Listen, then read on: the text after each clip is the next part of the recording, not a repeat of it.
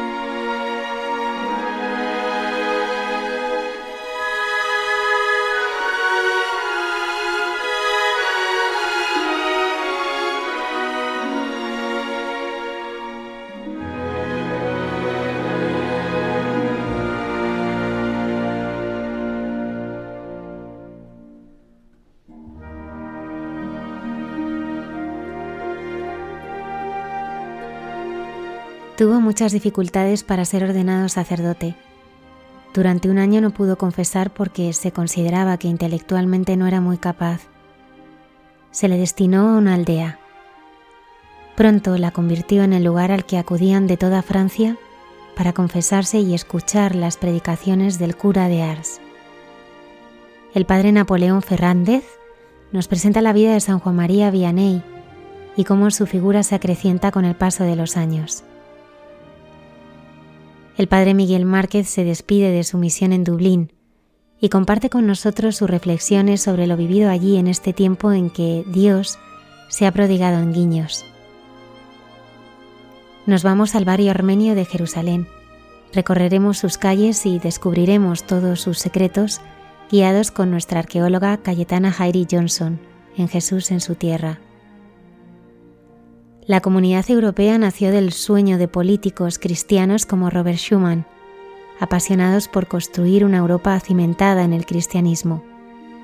Conoceremos su apasionante vida en Santos de Andar por Casa con el padre Alberto Rollo.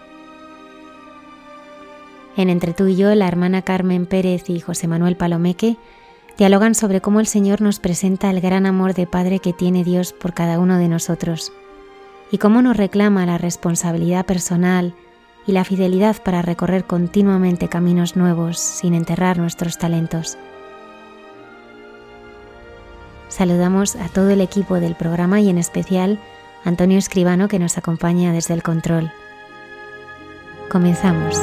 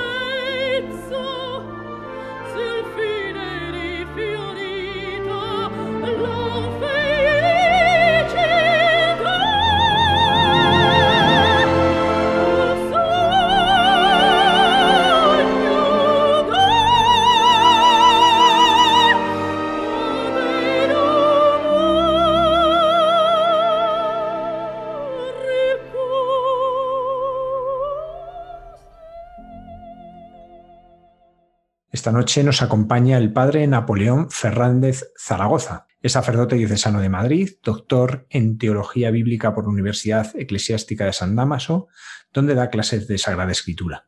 Es también vicario parroquial en la Basílica de la Concepción y recientemente publicaba El cura de Ars en su vida diaria y en sus sermones, sermones eucarísticos, con la ayuda de jóvenes estudiantes de su parroquia. Le hemos invitado esta noche para conocer la figura de este cura sencillo de aldea, del que cada vez nos damos más cuenta de su grandeza. Buenas noches, Padre Napoleón. Buenas noches, Javier. Muchísimas gracias por la invitación y profundamente agradecido de poder hablar de esto que tanto nos interesa. ¿Cómo nace en ti la devoción y, luego este interés por profundizar en la vida y obra de San Juan María Vianney? Primero, por, por el ejercicio mismo del ministerio, por la grandeza del sacerdocio, por lo feliz que me hace ser sacerdote y solo sacerdote, ¿no? Pero es verdad que hay en mi vida dos experiencias que me vinculan al Santo Cura de Ars, como también te podrían vincular a ti, Javier. Una de ellas es haber leído la gran obra en castellano, que es la de Francis Trochu, ¿no? El, el Trochu que decimos, que es un libro hecho a raíz del apositio para la beatificación, para la, la canonización, ¿no? Y despertó, esto lo hice en el seminario, y despertó en mí un, eh, como una, una, atracción fortísima a la persona del santo cura de Ars. ¿no? Previamente yo estuve en el, en el seminario menor y pude ir con quien fue el formador del seminario menor en mi época a conocer Ars, ¿no? el pueblo de Ars al lado de Lyon, ¿no? y el ver la devoción de la gente, cómo el pueblo había conservado la iglesita pequeña, tal y como Juan María la había dejado, ¿no? Eh, estas dos experiencias en mí de alguna manera marcaron como un horizonte ¿no? en la relación con el santo cura de Ars. Y lo que la devoción en mi vida a San Juan María Vianney ha tenido una sola, una sola luz, por decirlo de alguna manera, ¿no? o un solo camino, que es sacerdote, solo sacerdote, siempre sacerdote, sin añadidos, sin explicaciones eh, ajenas al ministerio o ajenas a la vocación sacerdotal. Lo que más me atrae del santo cura de Ars es que es solo sacerdote. Una de las claves para entender al santo cura de Ars es situarlo en su época, que está caracterizada por enormes dificultades. ¿Cómo fue la situación social y religiosa que vive Juan María Vianney, sobre todo en lo que es su infancia y su juventud? Pues mira, esta pregunta está, es precioso que me lo hagas, que me la hagas porque es una parte un poco desconocida del santo cura de Ars. ¿no? Como sabes, entre 1789 y 1799, en esos 10 años, tiene lugar la Revolución Francesa, que ya algunos autores catalogan como el primer genocidio ¿eh? cristiano de la Europa moderna. Eh, hay un, arrasar con todo lo que significa la Iglesia y el cristianismo. De hecho, hasta el punto de querer cambiar la semana de siete días por semana de diez días, cambiar toda la estructura de pensamiento cristiano, incluso de la gente sencilla. ¿no? En este entorno nace eh, un clero, un clero, además aquí hay eh, nacimiento de muchas órdenes religiosas para trabajar entre los más pobres, entre los más, ¿no? pero nace un clero que es el que se conoce como el clero eh, refractario. El, hay una constitución civil del clero que se que se alza en la Revolución Francesa por la que los sacerdotes y obispos tienen que, obedecer las leyes de la República. ¿no? Un clero, eh, una parte del clero firma esa constitución civil del clero, ese es el clero juramentado que se dice, ¿no? y los que se niegan a romper la obediencia al Papa, a Jesucristo, ¿no? es el clero refractario. Esto tiene mucha importancia en la infancia de Juan María Vianney. ¿no? Él, eh, siendo pequeño, eh, se conocen varias experiencias suyas por las que eh, de pequeño acudió a misas a escondidas, ¿no? A escondidas. De hecho, hay una película que seguramente tú has visto o quienes nos oigan, si no la han visto, es una preciosidad, que es Diálogo de Carmelitas, en la que se cuenta el martirio de todo un Carmelo, ¿no? De monjas carmelitas. Y hay una escena en la que el capellán de aquel Carmelo tiene que esconderse, ¿no? Para celebrar la Semana Santa y van pasando a escondidas a un establo, ¿no? Para poder celebrar en silencio. El cura de Ars, sus primeras misas, su infancia es esta. De modo que a él le entra por, la, por los ojos, se le queda en la retina la experiencia de cómo es posible que un hombre se juegue la vida por decir misa. ¿no? Esto quedará eh, metido en las entrañas del cura de Ars, ¿eh? la persecución religiosa que él tiene que vivir. Entonces, en su más tierna infancia, esta es la iglesia que él conoce. Eh, más adelante, y termino ya con la respuesta larga, más adelante se sabrá que cuando ya se normalice un poco la situación en Francia, su familia no acudirá a misa a la parroquia que les corresponde porque el sacerdote es un sacerdote de la República, no es del, no es del Papa. ¿no? Y como sus, padres tienen que hacer kilómetros para acudir a misa, eh, para escuchar la misa de un sacerdote fiel a la Iglesia y a Jesucristo. ¿no? Como tú comprenderás, para el, santo, para el futuro santo cura de Ars, esta es una experiencia que le marca profundísimamente. ¿no? ¿Cómo era su familia?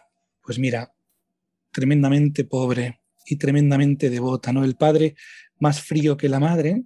La madre es quien le enseña a Juan María, ¿no? Las primeras oraciones, quien le enseña a perdonar a sus dos hermanos, ¿no? Ahí en, el, en, los libros Santo Cura de sobre todo en la primera biografía que sigue estando en francés, que la, em, la hace quien fue sucesor suyo en la parroquia, eh, cuenta ¿no? cómo de pequeño tenía un genio vivo que luego conservará toda su vida, del que luego hablaremos, tenía un genio despierto, no solamente porque fuera, eh, tuviera una inteligencia práctica muy despierta, sino porque era irascible, era profundamente irascible, ¿no?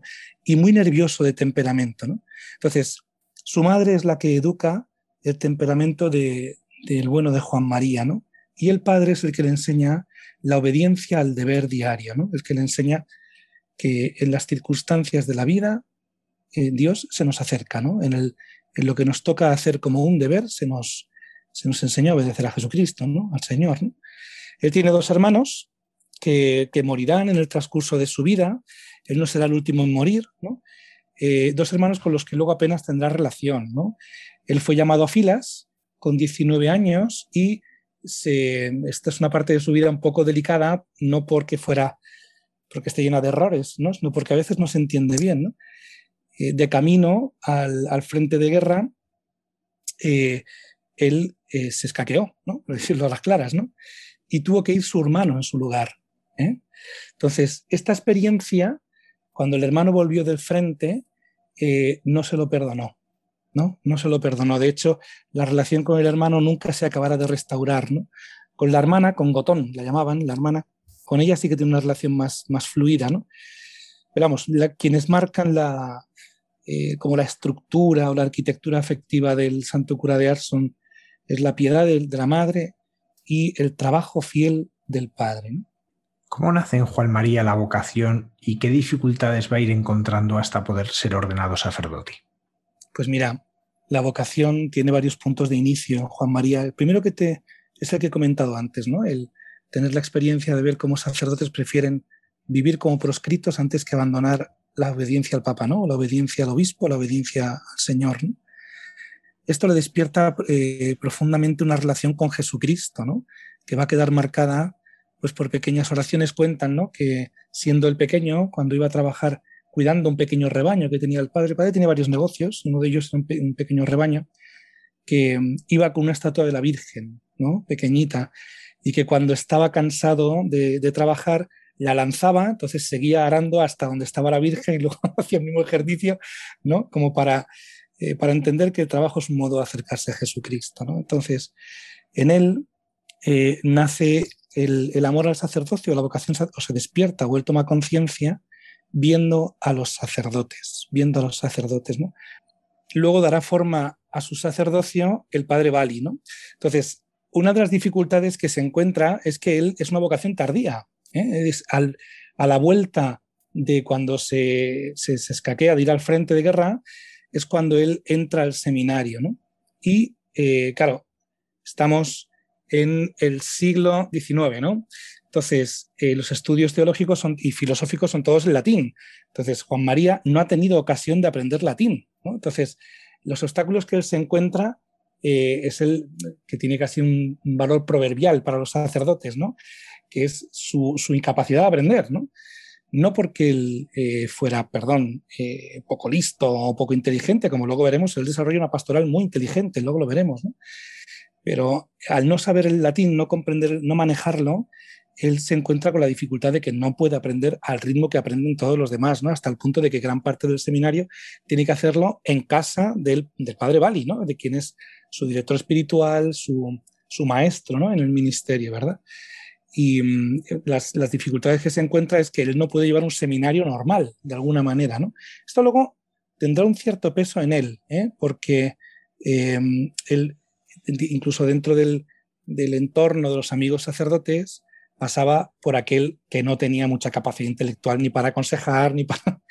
cuando luego la historia y la, experiencia ha demostrado justo lo contrario. Llama la atención que San Juan María no empieza a confesar hasta que pasa un año de su ordenación. ¿A qué se debe esto?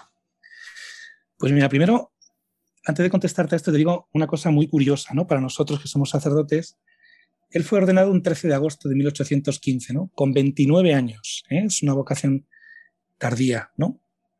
El día de su ordenación, esto fue una cosa muy curiosa, él se levantó, se, puso la sotana y fue a, una iglesia, allí fue ordenado y, fue, y de vuelta volvió a su casa ese mismo día, ¿no? Esto en, el contexto que nosotros vivimos, esto nos cuesta entenderlo, ¿no? Que no hubiera como una celebración, ¿no? O que fuera algo como tan austero. También esto va a marcar el modo en que Juan María celebra la Eucaristía, eh, trata con la gente del pueblo, ¿no? O sea, este modo de ordenarse tan osco, ¿no? Tan austero. Entonces, em, tú sabes también, Javier, que nosotros una vez que nos ordenamos tenemos que pedir las credenciales, ¿no? Para que poder confesar, ¿no? Entonces, una vez que él se ordena, eh, no le dan las credenciales para poder confesar inmediatamente, cosa que ha, que sucedido, por ejemplo, en nuestros ministerios, ¿no? Porque eh, se dudaba acerca de su capacidad intelectual para poder aconsejar, ¿no? Es decir, eh, durante casi un año él no puede confesar hasta que el padre Bali finalmente habla con la autoridad eclesiástica para que se le conceda la posibilidad de poder confesar y ejercer el ministerio plenamente, ¿no? De hecho, un dato curioso es que el primer penitente de Juan María será el padre Bali, o sea, será su director espiritual, será el primero a quien confiese, ¿no? Pero em, se determinó que no que se esperara ver cómo se iba a desarrollar el ministerio de este que ha hecho su formación fuera del seminario, ¿no? porque eh, no, no había mucha confianza acerca de la capacidad intelectual del pobre Juan María Vianney. ¿no? Cosa más curiosa, ¿verdad? ¿Cómo fue este primer destino, este primer tiempo con el padre Bailey? Pues mira, este eh, fue un año del que sí que se tiene mucha información. ¿no? El padre Bali era terciario franciscano. ¿eh? Entonces, se le conoce porque tenía una gran formación teológica, por eso Juan María se, educa con él teológicamente, ¿no? Con él y con otros dos seminaristas, ¿eh? pero es el que está más tiempo con, el padre Bali, ¿no? Eh, y se conoce, es proverbial casi, el carácter penitencial, ¿no? Dicen eh, que era alto, profundamente delgado, haciendo unas penitencias, unos ayunos tremendos, ¿no? Y este primer año, Juan María crece a la sombra de este sacerdote, que también te diré, que esto es una opinión personal, que la causa de beatificación me extraña que no esté, que en ningún momento se haya podido como, como incoar, ¿no? O abrir, Porque pasó, pasó a la, memoria del pueblo con, fama de santo, con olor de santidad, ¿no? Este primer año fue, eh, se le enseñó a decir misa, se le enseñó también a describir el misal a Juan María, porque eh, en este primer año él la parte de la misa en latín entendía hasta donde entendía. Entonces, Bali le hizo de monaguillo con él meses y meses explicándole el sentido de cada una de las palabras. ¿no? Y fue un año en el que él también, esto no sé si se sabe, pero Juan María también fue terciario franciscano. ¿eh? Todas las penitencias que él vive, toda la, austeridad que luego él vive como tan resueltamente, eh, proviene también de ahí, no solamente de, vocación, de su vocación de sacerdote secular. ¿no? Fue un año profundamente, de, un, aprendizaje profundísimo, ¿no? De, qué significa ser sacerdote. Él entiende, en este año, él entiende algo que le valdrá toda la vida. Ser sacerdote es aprender a morir. Es aprender a morir para que otros vivan, ¿no? Y esto va a aparecer durante los 41 años que va a estar Juan María en Ars. ¿Por qué es destinado a Ars y qué es lo que se encontró allí? Pues mira, esto es una de las cosas más curiosas. Ars ni siquiera era una parroquia, era una pedanía. Era una pedanía de otro pueblo, ¿no? Entonces, eh, de hecho, quien hoy acude a Ars, el, Ars antiguo es una calle, o sea, es un pueblo mínimo, ¿no? Entonces, le mandan a Ars eh, porque el padre Bali fallece. Entonces, ¿qué hacer con él? Lo manda a una parroquia pequeña donde tampoco habría muchísimo que hacer, ¿no? O sea, la confianza en el cura de Ars va a ir creciendo eh, poco a poco, poco a poco, ¿no? Me refiero por parte del obispo, ¿no? Porque, eh, bueno, pues al final se le colgó el San Benito de una persona corta de entendimiento y lo mandan allí como, bueno, pues para ver cómo se desarrolla, ¿no? Cómo se desenvuelve y a ver si eh, este cura hacia dónde se inclina, ¿no? Para ver qué podemos hacer con él, ¿no? En el futuro. Cuentan que cuando el obispo le dijo a Juan María, ¿no? Que iría a Ars, Cuyo nombre del pueblo es Artisvila, ¿no? Es eh, ciudad artística, ¿no? Eh, parece que, había como muchos artesanos cuando llegó Juan María, ¿no? Em, cuentan que Juan María se quejó de alguna manera, dijo, es que allí, allí no hay amor de Dios, allí no hay, ¿no? Porque se tenía fama de que era un lugar bastante abandonado, ¿eh? Em, entonces el obispo le dijo, no lo hay, pero usted lo pondrá, ¿no? El obispo no sabía que estaba casi siendo un profeta, ¿no? Un profeta. Hay una cosa también, una, anécdota muy, muy graciosa que hoy es una escultura a la entrada del, pueblo de, Ars, ¿no? Que es de camino Ars, no encontraba, el pobre, pobre Juan María no encontraba el pueblo, ¿no? Esto nos da idea de lo apartado que estaba, ¿no? Y de lo, de lo pequeño que era aquello, ¿no? Y que se encontró un niño, ¿no? Y que al niño le dijo, mira hijo, si me enseñas eh, el camino a Ars, yo te enseñaré el camino al cielo, ¿no? Y bueno, pues hay una escultura muy bonita a la entrada del pueblo que recuerda cómo este hecho y dónde tuvo lugar. Lo que allí se encuentra Juan María es una iglesia cerrada hace mucho tiempo, un pueblo que no acude, que guarda las fiestas patronales, para lo cual viene el párroco, que era párroco de aquel pueblo y de aquella pedanía, ¿no? Y un, pueblo abandonado, un pueblo abandonado, ¿no? Dado además el, el, centro del pueblo era la taberna, con la que Juan María establece una guerra, vamos a, abrazo partido, ¿no?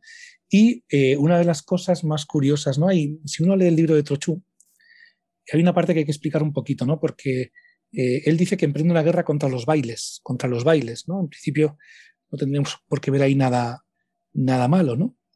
Aquí hay dos cosas, ¿no?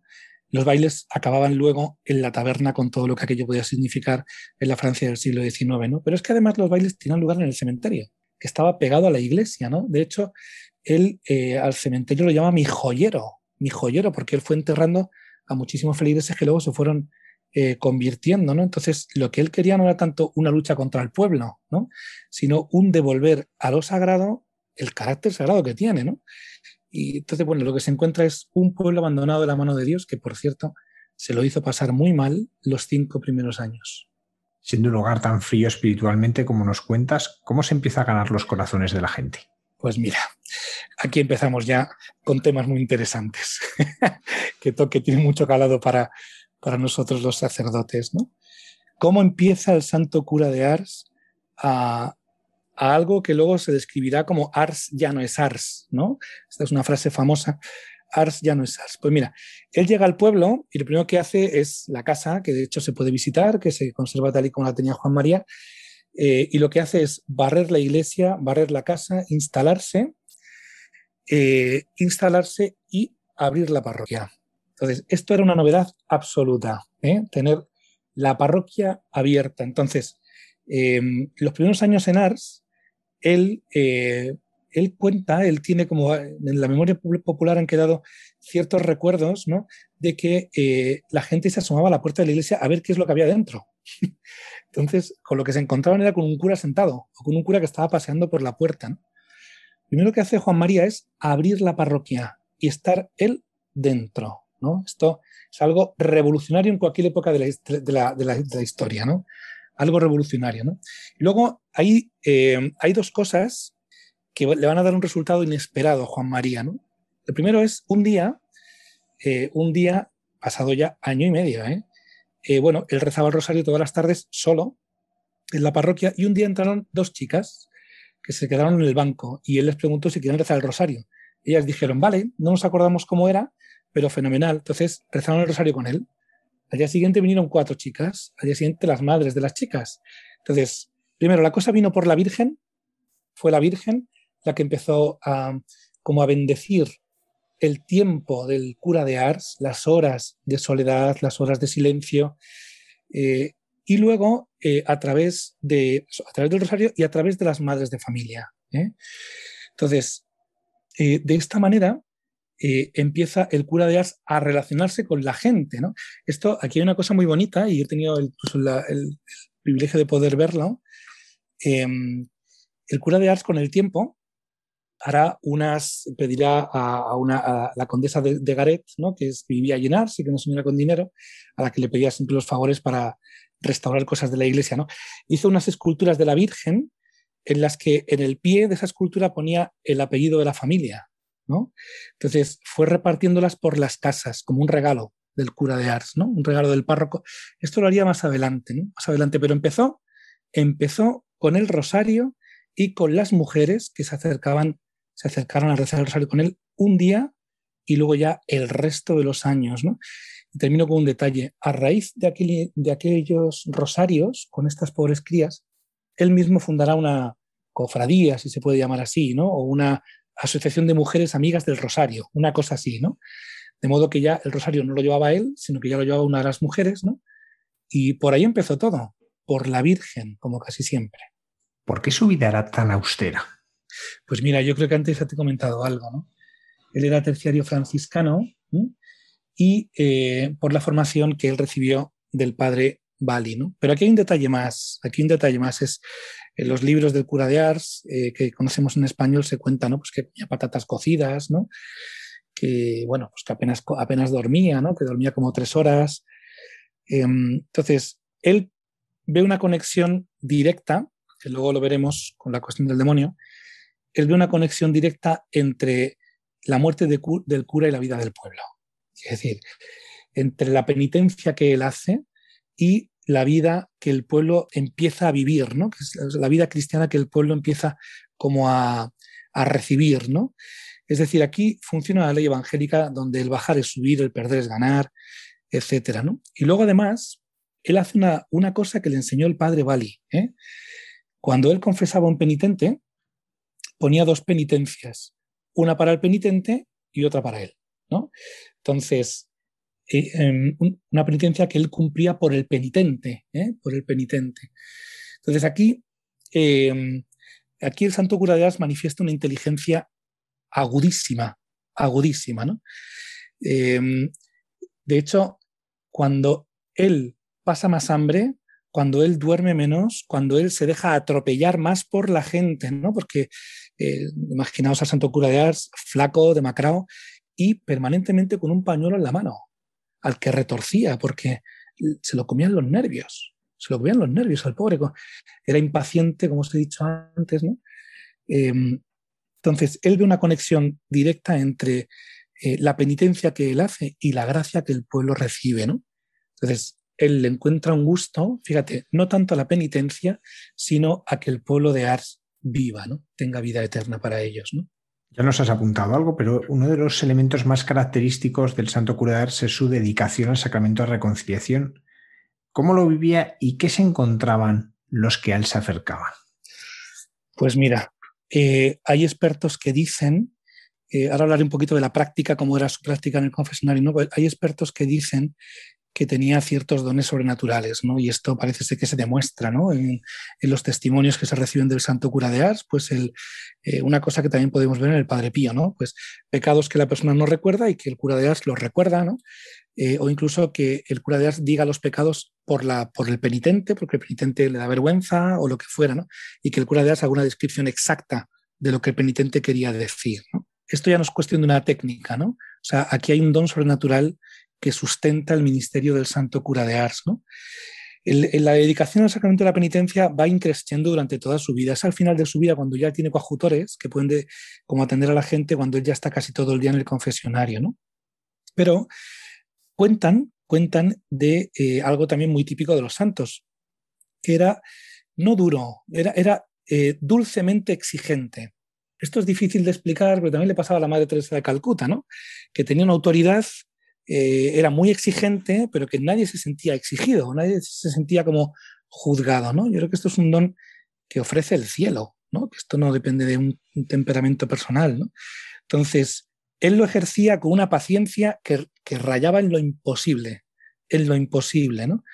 Eh, entonces, él cuando un penitente se acercaba a confesar, lo primero era, eh, como, como es el sacramento, ¿no? Escucharlo y luego eh, poner al penitente frente al, crucifijo, ¿eh? que lo tenía siempre en la mano, y la pregunta era, ¿tú a quién amas? Dicen que esto lo hizo varias veces, ¿no?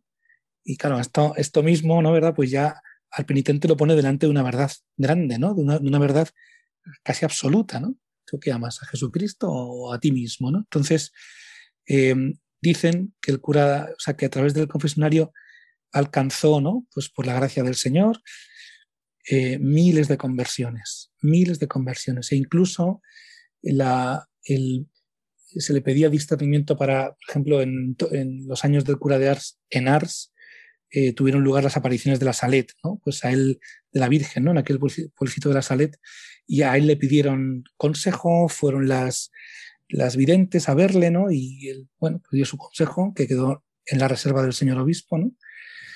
Entonces él lo, ejercía con una paciencia infinita ¿no? y con el don del cielo que ayuda a leer en el corazón de quien tiene delante lo que el Señor quiere para esa persona. Otro aspecto muy característico y que se recuerda mucho es la lucha contra Satanás. ¿Cómo fue y cómo la vive Juan María? Pues mira, él primero, esta es una de las cosas más curiosas de este santo. No, no es que sucediera esto, sino el cómo lo vivió, ¿no? Porque primero lo vive con un cierto desconcierto. Es decir, que las cosas en la casa se movieran, que hubiera ruidos, ¿no? Él escuchaba como carruajes que pasaban por, por el patio de su casa, ¿no? Una noche, él, pues no sabiendo qué es lo que está pasando, le pide al alcalde de Ars que venga a su casa a ver que quién es el que está tocando la puerta, ¿no? Bueno, dicen que el alcalde no aguantó toda la noche en el casa del cura de Ars porque vio de todo. el pobre vio de todo. Esto fue, fue eh, increciendo con respecto a las conversiones que el cura de Ars iba provocando. ¿no? Aquí hay dos aspectos que son muy curiosos. Uno primero es el cura de Ars, yo insisto en la, en la inteligencia profundísima, ¿no? porque eh, cuando la noche había sido muy turbulenta con el demonio, es como él diría, es porque al día siguiente venía un pez gordo. Es decir, venía una, una conversión fuerte. ¿no? Por lo tanto, también aquí se destapa un poco la, la, la torpeza del enemigo, ¿no? Que es anunciar que al día siguiente va a ser un día de mucha gracia, ¿no?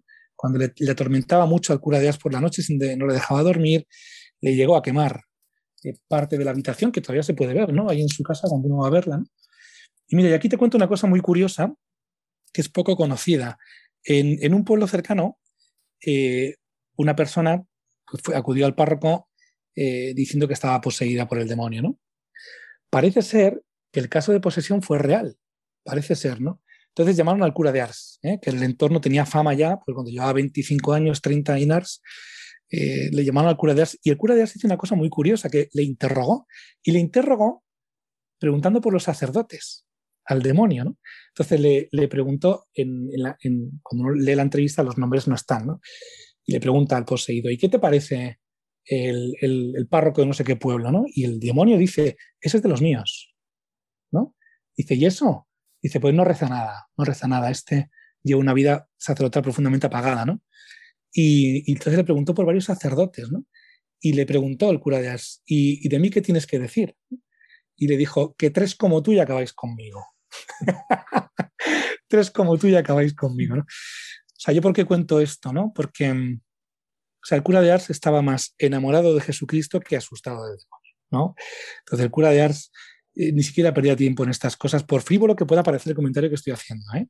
Entonces, bueno, pues lo vivió en un increscendo que incluso le puso algún mote, ¿no? Hay una herramienta para, que él usaba de pequeño que es como para arrastrar la paja, que es como un tridente, ¿no? Que en francés se dice grapán, ¿no? Pues se le llamaba el grapán, ¿no? El tridente, ¿no? Pues lo vivió con la conciencia de que eso es parte de lo que le toca a la vida del sacerdote. Vemos estas manifestaciones, por así decirlo, extraordinarias, como decíamos, estos ruidos, quemar la casa, pero bueno, la tentación es algo mucho más cotidiano y ordinario. ¿Cómo nos enseña el santo cura de Ars a combatir la tentación? Pues mira, esto sí que es de una novedad eterna, ¿no? Una vieja novedad. El cura de Ars ofrece un camino sacramental para la vida, que es el camino ordinario, que es el camino ordinario, ¿no? Él lo que ofrece es la confesión, la Eucaristía frecuente, la comunión frecuente. Tú piensas que en aquella época incluso había, a él se le, incluso se le acusa de jansenista, ¿no? En algún momento de rigorista, ¿no? em, en aquella época hay ciertos coletazos jansenistas, ¿no? Entonces, él comienza una novedad, una novedad que es el tema de la comunión frecuente. ¿eh? De hecho, se encuentra con que eh, vienen penitentes de otro pueblo, de otros pueblos, y él recomienda la comunión semanal. Y que una mujer le dice, pero mire, santo cura, mi párroco me dice que eso está mal. Y, y le dice, pues dile a tu párroco que también lo haga él. Entonces, bueno, digo, cuento estas cosas para que tengamos un perfil sacerdotal del cura de Ars que era profundamente gracioso, ¿eh? O sea, tenía unas salidas de tono muy graciosas. Entonces, ¿cuál es que tú decías, ¿no? ¿Cómo nos enseña el cura de Ars a luchar contra la tentación cotidiana? Unión con Jesucristo en, en la Eucaristía diaria y el sacramento de la reconciliación y la oración diaria, es decir, el camino que la Iglesia siempre ha ofrecido. La novedad del cura de Ars es acoger como bueno y nuevo lo que es eterno y viejo, ¿no? lo que es lo de siempre. Ars fue elevado a parroquia finalmente y el santo cura de Ars cuenta con la ayuda de coadjutores. ¿Cómo vivió esto? ¿Cómo vive este momento en que se encuentra que ya es parroquia y también el tener compañeros con los que compartir el ministerio? Pues mira, te voy a leer un texto del libro para esto que es muy, es, el humor de la época, ¿eh? pero es muy divertido. Bueno, él tuvo varios coadjutores que eran, muchos de ellos eran lazaristas, que es una orden, eran religiosos, ¿no? Se lo envían cuando las peregrinaciones a Ars ya son masivas, ¿no? Una cosa muy curiosa, ¿no? Cuando preguntaba eh, en el confesionario, ¿no?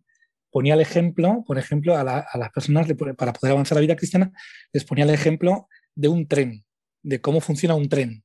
Y una, señora le preguntó un día, eh, don, don, don ¿usted ha visto alguna vez un tren? Dice, en mi vida. Pero es que los escuchaba, los escuchaba los trenes, ¿no? Entonces, él tuvo varios, varios coadjutores. Uno de ellos, el más conocido, es el hermano Atanasio, Atanasio, ¿no? El que luego se quedará como sucesor suyo es Bernard Nodet, ¿no? Que es un sacerdote también lazarista, ¿verdad? Y fíjate, hay una... Él los trataría con una delicadeza exquisita, ¿no? Hay una, un diálogo que te quiero leer que es brevísimo, ¿no? Que dice que un día Juan María elogió al sacerdote, a un sacerdote que vivía con él allí en Ars, al que estimaba mucho, ¿no? Y le dijo, le dijo, mire, padre, en usted, escuchándole predicar, ¿no? En usted se, unen dos cualidades, que son la de la golondrina y la del águila. Es decir, como la profundidad en el ver, ¿no? La, la candidez de la golondrina. Y le dijo este sacerdote, ¿y usted, Vianney, usted, cuáles son las cualidades? ¿Usted de qué animales está hecho, no? Y dijo Juan María, ¿Que ¿De qué estoy hecho yo? Pues sepa que para hacer al cura de Ars lo que hizo falta fue un ganso, un pavo y un cangrejo. y encuentro esta tontería, ¿no? Al final es una, tontería, ¿verdad? Porque eh, los trató con una delicadeza exquisita más. Eh, cuenta una vez, ¿no? Eh, se cuenta una vez que él iba a dar una catequesis, pero no la pudo terminar por agotamiento y se la dejó al, al coadjutor y dijo, bueno, mirad ahora a los que estaban escuchando, habéis escuchado a Santa Cecilia cantar, ¿no? Pero ahora es que vais a escuchar a la Virgen cantar, ¿no? Y es que se ponía a dar la catequesis su coadjutor, ¿no? Esta es la parte, la parte del cura de Ars hacia, o de ellos hacia el cura de Ars. De la otra parte se conoce poco. ¿Eh? Sí que en el libro sí que se cuenta, ¿no? Sobre todo en la parte del perfil sacerdotal, son todos los recuerdos que del, de un sacerdote que le acompañó en los últimos años de su vida, ¿no? que era el que le acompañaba del confesionario, y sigue siendo muy anciano, del confesionario a, la, a cenar y a la cama. ¿no? Eh, se suele decir que un mártir es aquel que vive con un santo. ¿no? Entonces, si tenemos en cuenta el temperamento fuerte del santo cura de pues entiendo que si consideramos la dulzura que él tenía con ellos, pues entiendo también que les meterían en un ámbito de trabajo fortísimo, ¿no? Fortísimo. Y la relación que tuvo fue siempre de muchísimo afecto entre ellos. Bueno, algo has apuntado hablando de la predicación. ¿Cómo, eran sus predicaciones? ¿Cómo era, cómo, ¿Cómo era ese San Juan María al que no solo acudían a confesarse, sino también a escucharle? Pues mira, te voy a contar una anécdota con la que se abre el libro. ¿eh?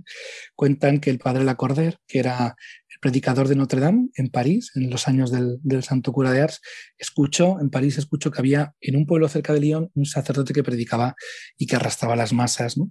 Entonces Lacordaire, junto con su secretario, se, encaminaron hacia Ars, iban vestidos de laicos y se sentaron allí. Sabes que, antes la predicación era, durante la misa. ¿eh?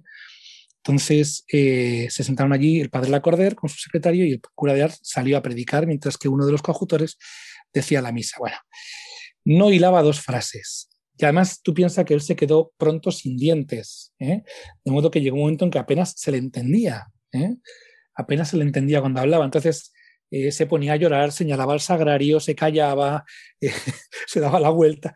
Entonces, eh, bueno, pues total, el padre Lacordaire junto con su secretario volvían a París de vuelta, ¿no? Y iban los dos en silencio, ¿no? Y le dijo el, secretario, como para romper el hielo, le dijo, pues fíjese, padre, que no sé yo que encontrar a la gente en la predicación de este pueblo sacerdote, porque honradamente me pareció una, una homilía deshilachada, sin, sin, sin argumentos, sin orden, tal. Y el padre Lacordaire le dijo, mira, todo eso que dices es verdad. Pero cuando yo predico, la gente dice que bien habla y cuando él predica, la gente dice que bueno es Dios. ¿no? Qué bueno es Dios. ¿no? La predicación del cura de Ars era profundamente emocional, profundamente emocional, con la cordura de que esos afectos coincidían con lo que vivía. En ningún caso era una impostura, en ningún caso era una exageración afectiva o emocional, ¿no? sino que es que cuando el cura de Ars se echaba a llorar, ¿no? Em, cuentan, ¿no? Que cortaba las homilías y se le escuchaba jadear, ¿no? Pero eh, eh, diciendo, ¿no? ¿Cuánto te quiero, Jesús? ¿Cuánto te quiero? ¿no? Entonces, cuando, un pueblo se encuentra con un sacerdote enamorado de Jesucristo, ese pueblo queda arrastrado detrás de ese sacerdote, ¿eh? detrás de ese sacerdote. Entonces, sus predicaciones, de hecho, se conservan algunas notas. En el libro hay traducidas homilías suyas con imágenes muy curiosas, muy de la época, ¿no? pero eran homilías en las que lo que salía a flote era un cura que ama a Jesús, que ama a Jesús y solo a Jesús, ¿no? Entonces, eso tiene una fuerza entonces y hoy invencible. En el libro se recogen precisamente sermones eucarísticos. ¿Cómo hablaba San Juan María de la Eucaristía? ¿Cuáles eran las cosas que, decía de su amor a la Eucaristía? Pues mira, esto eh, hay una cuestión de fondo en todas sus sermones, que es em, la unión con Jesús. Él insiste mucho en eso, la unión con Jesús, a la cual, a esta unión, Juan María vincula la alegría del hombre, ¿no? la dicha del hombre, ¿no? el, el gusto por la vida, el gusto por ser lo que somos. ¿no? Él insiste muchísimo en que la Eucaristía es un don bajado del cielo para que el hombre se una con el cielo, ¿no? Sistemáticamente, ¿no? Aunque luego hablé pues, de la grandeza del sacramento, del honor que se le debe al sacramento, de cómo comulgar, ¿no? De las disposiciones para la comunión, ¿no? Es la pureza de alma, la pureza de corazón, pero fundamentalmente la Eucaristía es Jesús que se une a la carne del hombre, ¿no? Y que nuestra vida está hecha para eso, está hecha para eso. O sea, todo, toda su predicación eucarística aunque es un poquito exagerado, es esta, ¿eh? con miles de ejemplos, pero es simplemente esta. En un mundo como nuestro, de transmisiones online, restricciones, aforos, ¿cómo San Juan María nos invitaría hoy a vivir la Eucaristía? Pues mira, yo creo que todos hemos tenido una experiencia esta segunda Semana Santa con pandemia, en la que hemos tenido, hemos podido tener la experiencia de que las iglesias dentro de los aforos se han llenado, ¿no? Aquí en la parroquia en la que yo estoy, por ejemplo, nos sorprendía que ha sido un, un, trasiego de gente permanente, ¿no? Y la, la, sensación que nos daba los sacerdotes es que la gente se muere de hambre, ¿no? Sea, que, que, la gente tiene hambre del Señor, que tiene hambre de Dios, ¿no? Y que si se nos quita lo más profundo de nosotros, que es el sentido eucarístico de nuestra vida, la vida no es nada, ¿no? Entonces, lo que Juan María lo que nos invitaría hoy es una vez más como a la comunión íntima con el Señor, ¿no? O sea, la comunión íntima con, con cuando dice, Juan María dice que cuando comulgamos, en nosotros se abre el paraíso, ¿no? Lo que, lo que sucede en nosotros es que el paraíso se hace real, se hace tiempo, ¿no? Que, que Eucaristía es uno de los nombres de Jesús en el tiempo, ¿no? Es Jesús recorriendo la historia de los hombres, ¿no? Entonces, el modo en que Él nos invitaría hoy a vivir la Eucaristía es con, un profundo afecto a Jesucristo y con la conciencia de que nosotros vivimos de lo que Él nos da, vivimos de lo que cae del cielo. ¿Hay algún pasaje de estos sermones que se te haya quedado especialmente grabado? Sí, sí, sí, hay uno, eh, uno que cuenta su experiencia, ¿no? que cuenta que, eh, que una vez eh, Catherine Lasañan, una, una mujer que es la que luego gestiona la Providencia, que es un orfanato que él abre a Llenars, ¿no? que dice que un día le vio, sin que se diera cuenta, eh, le vio que, bueno, fue a comer algo, se sentó en una silla y estaba el, cura, imagínate, en una, habitación solo comiendo algo.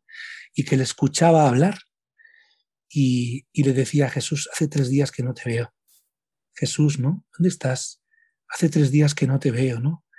Entonces a mí esto se me quedó profundamente grabado, ¿no? Porque al final lo que manifiesta es la, la intimidad del sacerdote con Jesucristo, ¿no? La identidad del sacerdote con Jesucristo. ¿no? Entonces, esto no está en un sermón, ¿no? Como es la pregunta que tú me has hecho, ¿verdad? Pero sí se me quedó grabado esto como, si no te veo, no estoy vivo. Si tú no estás aquí, no me siento vivo, ¿no? Esto a mí personalmente se me quedó profundamente grabado. ¿Cómo fueron los últimos años del cura de Ars y su muerte? Es eh, al final de sus años es cuando ya se cuenta, ¿no? El, sus horas dedicadas al confesionario hasta 12, 14 horas diarias, ¿no? Eran sus coadjutores quienes ya se hacían cargo de las peregrinaciones eh, y de demás cosas que tuviera la parroquia, ¿no? Pero él estaba ya casi exclusivamente dedicado al, al confesionario, ¿no? Y eh, aquí hay una cosa muy curiosa, que es que él por tres veces intentó escapar de, de Ars, ¿no? Por la noche. Dos veces el intento fue infructuoso porque él había construido en torno al pueblo un via crucis, ¿no? De modo que cuando salía por la noche intentando escaparse, lo que se encontraba era una estación del via crucis que él mismo había puesto, ¿no? Entonces, viendo aquí, viendo la cruz, ¿no? Pues decía, si el Señor ha llevado esta cruz, ¿cómo no voy a coger yo la mía, ¿no? Esta cruz me estoy refiriendo a que él ya al final de su vida buscaba mucho la soledad, ¿no? A él ya se le hacía muy largo el día, ¿no? Con tanto peregrino, con tanto trajín de gente, ¿no? Entonces no es que él huyera, huyera de, sus responsabilidades, ¿no? Sino que buscaba una, estar a solas con el Señor. Una, una, de las veces que intentó huir eh, lo consiguió y el pueblo fue a buscarle, nada menos. Y luego, como bien sabes, su muerte fue un 4 de agosto, un día muy caluroso, ¿no? Eh, llevaba ya varios días sin aparecer por la parroquia, estaba en cama, ¿no?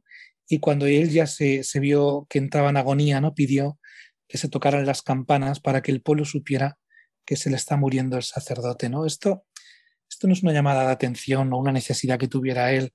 Esto es la conciencia que él tiene de lo que significa un sacerdote para, para, un pueblo, ¿no? de lo que significa la presencia de un cura en mitad de, de un pueblo. ¿no? En esta edición de estos sermones eucarísticos te han ayudado tres jóvenes de tu parroquia. ¿Cómo ha sido esta experiencia para ellas acercándose a la figura de un santo sacerdote que ya en el tiempo es lejano? Pues mira, eh, tiene, eh, me han colaborado tres chicas eh, traduciendo de, bueno, pues de los textos originales, ¿no?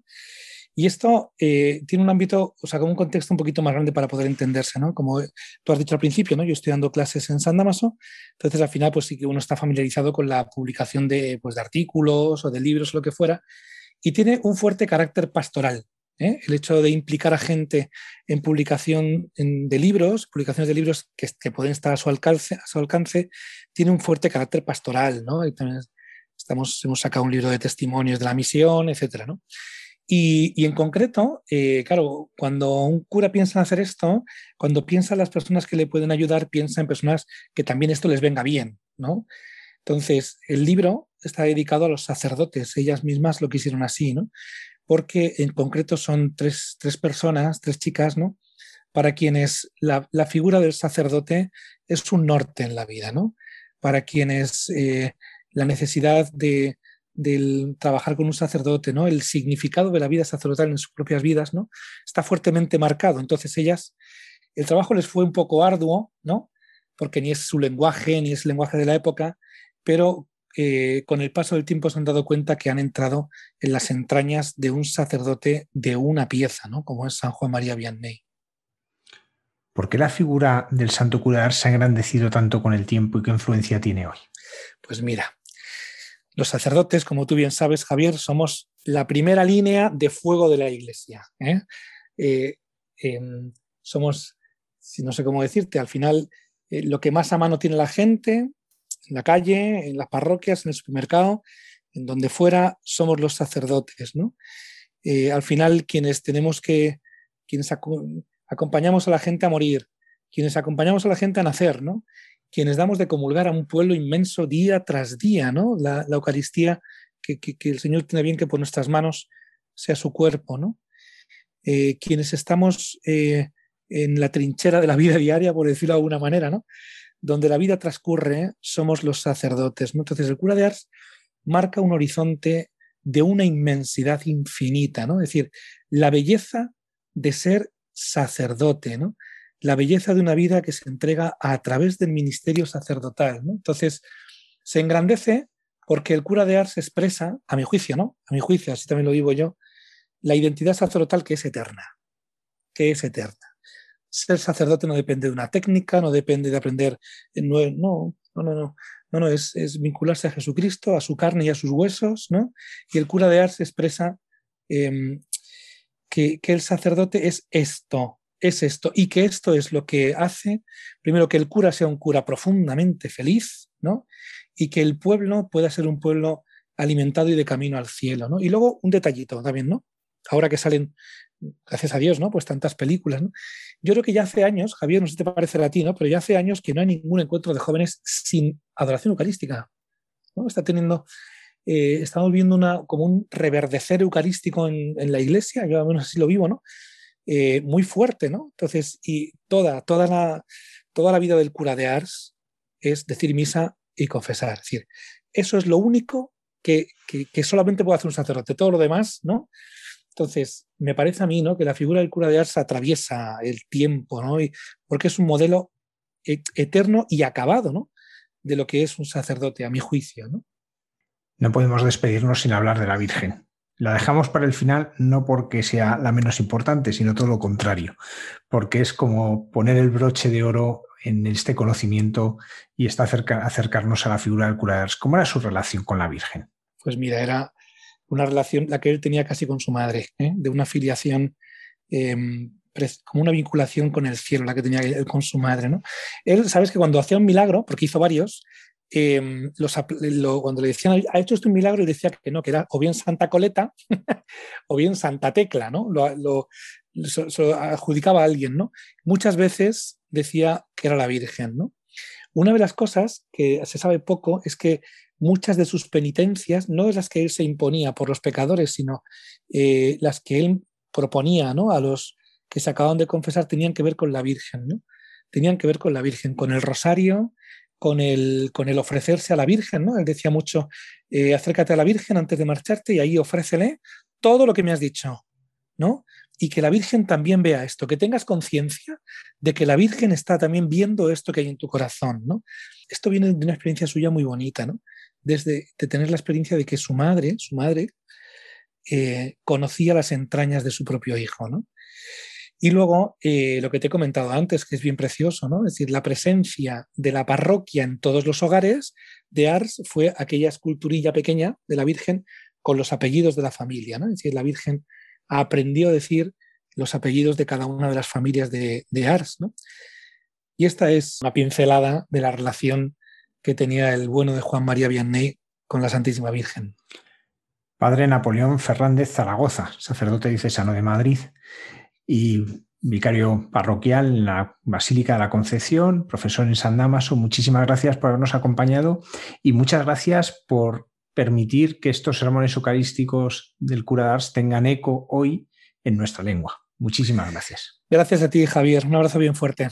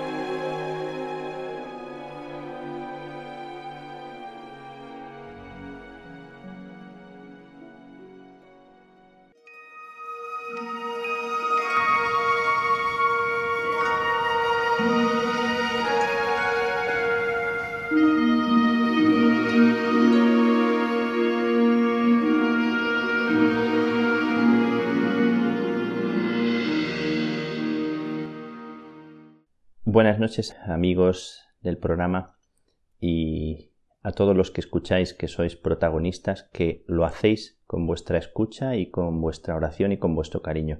A cada uno de los que estáis ahí, que estáis aquí. Estamos todos aquí. Estamos todos en esta comunión que nos hace uno.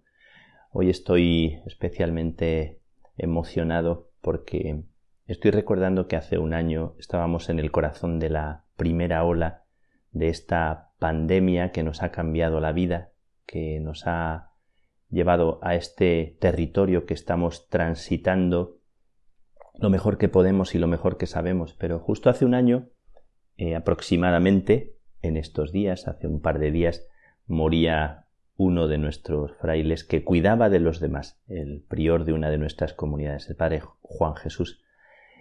Me ha llegado este recuerdo con mucha intensidad porque vivimos muy con mucha tristeza su partida eh, por el virus.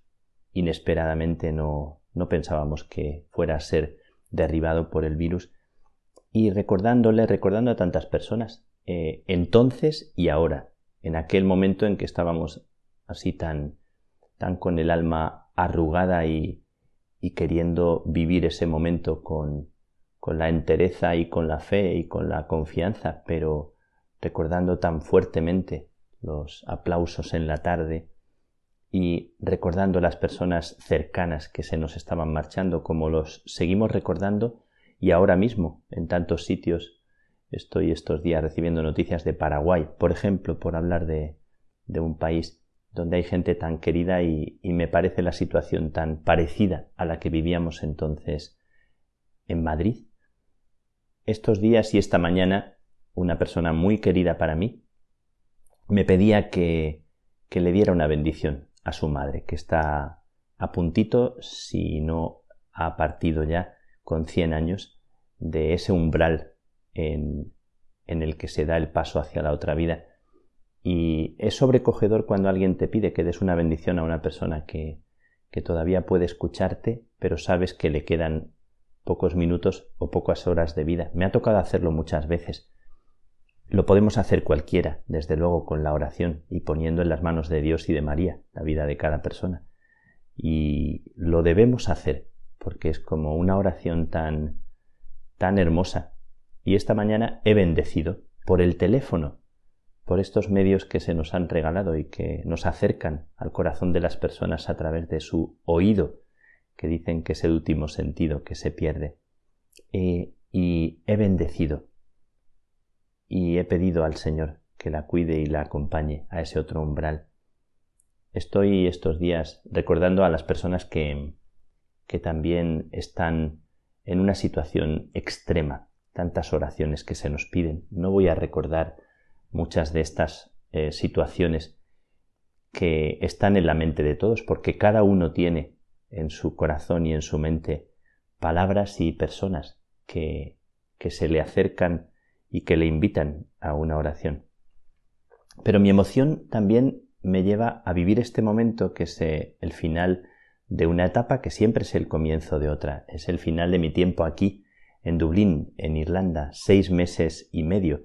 Nunca pensé que pudiera vivir una experiencia así, que pudiera regalárseme este tiempo.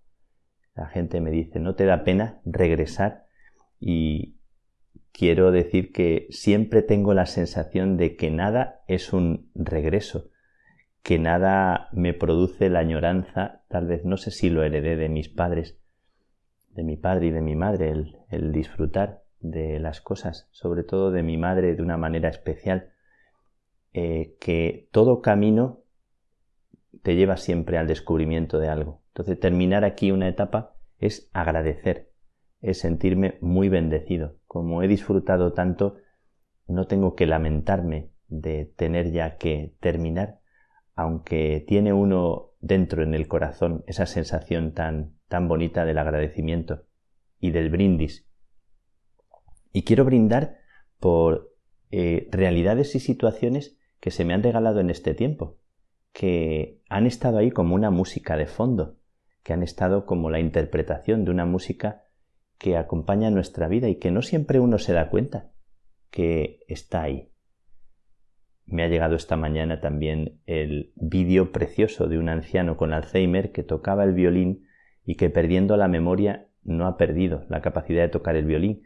Y parece que es una historia real de un hombrecito que salía al balcón y tocaba. Era como un concierto y la gente agradecía y aplaudía la interpretación de aquel hombre que no había perdido la, belleza de su música. Pues es como si todos lleváramos dentro una música que deberíamos cuidar, aunque estemos perdiendo tantas cosas o estemos también ante situaciones que son tan dolorosas, que a veces nos paralizan, que a veces parece que uno no tiene ya fuerzas o que, o que realmente se te hace presente a veces un cansancio que, que no sabes muy bien cómo tirar de ti. Pues hay una música que no se pierde nunca, hay un hilito de música en medio de nuestro Alzheimer o en medio de nuestra debilidad o en medio de nuestros errores o de tantas situaciones. Y es una invitación desde aquí, desde la radio, a ti que me estás escuchando, a que no dejes de creer en esa música, en ese violín que a ti se te ha regalado, a que no dejes de creer que eso es un tesoro que no debemos de descuidar. Bien, pues hay una música que me ha acompañado durante este tiempo. Quiero acogiendo el, consejo de una persona también muy, muy cercana que, que me decía, no has dicho nada de las gaviotas. Y alguna persona decía, es que grabas el programa en la calle porque se oyen las gaviotas. Y no, lo grabo desde mi habitación, pero las gaviotas son siempre ruidosas, siempre están muy como alborotadas. Y al amanecer me despertaban algunos días. Quiero agradecer a esas gaviotas que a veces son molestas en el parque porque te pueden quitar la comida sin darte cuenta. Y me han dicho que en alguna ocasión hasta han sido capaces de quitarle el helado de las manos a, a una persona o a un niño. Pues quiero agradecer el vuelo de las gaviotas que recuerdan el mar, porque estamos al lado del mar. Quiero agradecer su vuelo y lo que me enseñan y lo que me invitan a vivir. Aquí tengo enfrente de mi, de mi habitación, junto al patio, la cruz del convento. Casi siempre encima de la cruz hay una gaviota. Casi siempre hay una gaviota ahí puesta como vigilando el horizonte. Por las gaviotas y por los pájaros que son aves que nos invitan a todos a emprender vuelos como yo me encuentro ahora. Por los frailes de esta comunidad, los más jóvenes y los más ancianos, porque fueron un regalo, porque desde el principio, cuando llegas a un sitio nuevo, todas las personas parecen como extrañas y los miras queriendo descifrar el alma de cada uno de ellos. Te sientes como extraño, te sientes un poco observado y tú mismo observas. Qué curioso es que siempre que nos acercamos a un sitio nuevo, que vamos a una, a una nueva ciudad o, o que entramos en contacto con personas, nos miramos así como seres muy, muy distintos, como personajes de otras películas. Y cuando va pasando el tiempo, poquito a poco, se va llenando de gestos, de guiños, de detalles, de, de cosas tan, tan humanas, tan cotidianas, que ahora, después de seis meses y medio, siento como en el corazón una sensación de, de alegría al pensar en cada uno de ellos y como muy humana, porque tanto de los mayores, de los más ancianos, de los que os he hablado, como de los más jóvenes, como de cada uno de ellos, el roce de la vida cotidiana, me preguntaban los compañeros de clase que con quién vivía, y yo les decía con personas que han estado en Australia, en Filipinas, con personas que son de la India, que son de Indonesia, que son de Nigeria, que son de Irlanda, de distintas partes de Irlanda y que han vivido en misiones. Algunos de ellos ya están en, su última etapa porque tienen más de 90 años y otros están todavía ahí luchando y dando lo mejor de sí. Es un homenaje, un brindis por cada uno de ellos porque son gente muy acogedora que con como con una presencia muy discreta, como el padre prior, que es un típico irlandés, eh, con, su, con su cuerpo eh, amplio, por así decir, ¿verdad? Que con su cara sonrosadita y su pelo entre rubio y pelirrojo, pues es un hombre que, que ha sido discreción suma y ha sido una cercanía sonriente y, y siempre apoyando por decir uno de ellos, pero quiero, quiero brindar por cada uno de ellos y pedirle a Dios que les cuide, que les proteja, que les acompañe, como por mis compañeros de clase. Eh, tuve que ser alumno, fui alumno, volví a la escuela, volví al colegio, volví a sentirme uno más entre ellos y fue una experiencia tan bonita porque yo, que casi soy el abuelo de ellos, no me atrevía casi a decir que tengo 55 años porque no se lo creen. Y ellos que tienen veintitantos, eh, treinta, tal vez los que más, me sentían como muy cerca de ellos y de hecho creo que era de los que más bromeaba en clase con, con chistes o con alguna cosa graciosa y una, una joven tímida brasileña me decía que no dejara de, de ser espontáneo. Bueno, pues tanto con los frailes que han sido mis maestros como con los alumnos a los que sentía a todos tan, tan avanzados cuando yo me sentía tan, tan pequeño, tan torpe, me he sentido después tan dentro, tan cómplice, tan a una con todos ellos que es como una enseñanza preciosa para, para aprender humildad en todo momento. Las personas de lugares tan diferentes al final sientes que son tan tú, tan algo de tu propio corazón, cuando eres capaz de mirarles de otra manera y cuando pierdes tus propias barreras de desconfianza.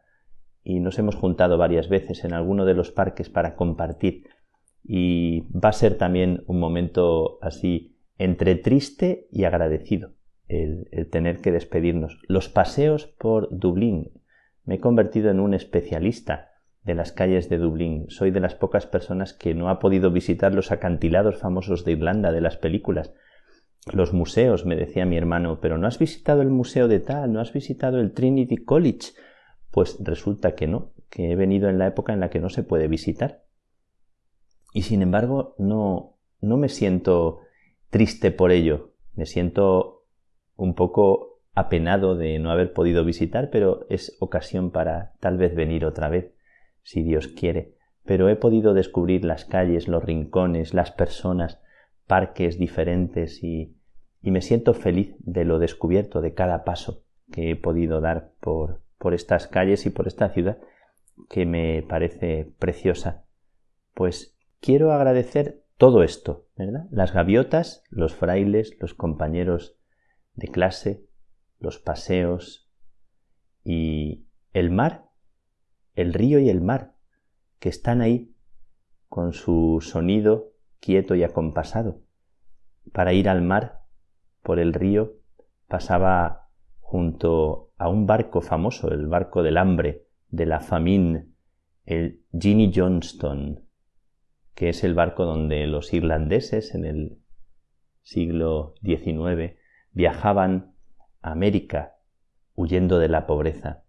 Es sobrecogedor la historia de, Irlanda en ese tiempo y aquellos irlandeses que fueron a, allá, a lo que luego serían los Estados Unidos de América, y que poblaron aquella tierra y que recuerdan como todos los pueblos hemos sido emigrantes, todos los pueblos hemos sido personas que a veces hemos vivido situaciones extremas y hemos tenido que acoger la hospitalidad de otros como necesitamos volver a recuperar la memoria de aquello que fue nuestra historia, de la desnudez y la pobreza. Y está ese barco en, junto a la costa, junto al río, antes de llegar al mar. Pues recordando ese mar que he podido ver en un par de ocasiones, ese mar tranquilo, pacífico que está aquí, que es una apertura al mundo, también agradezco los paisajes tan, tan bonitos, las pocas veces que he podido verlo y acogerlo.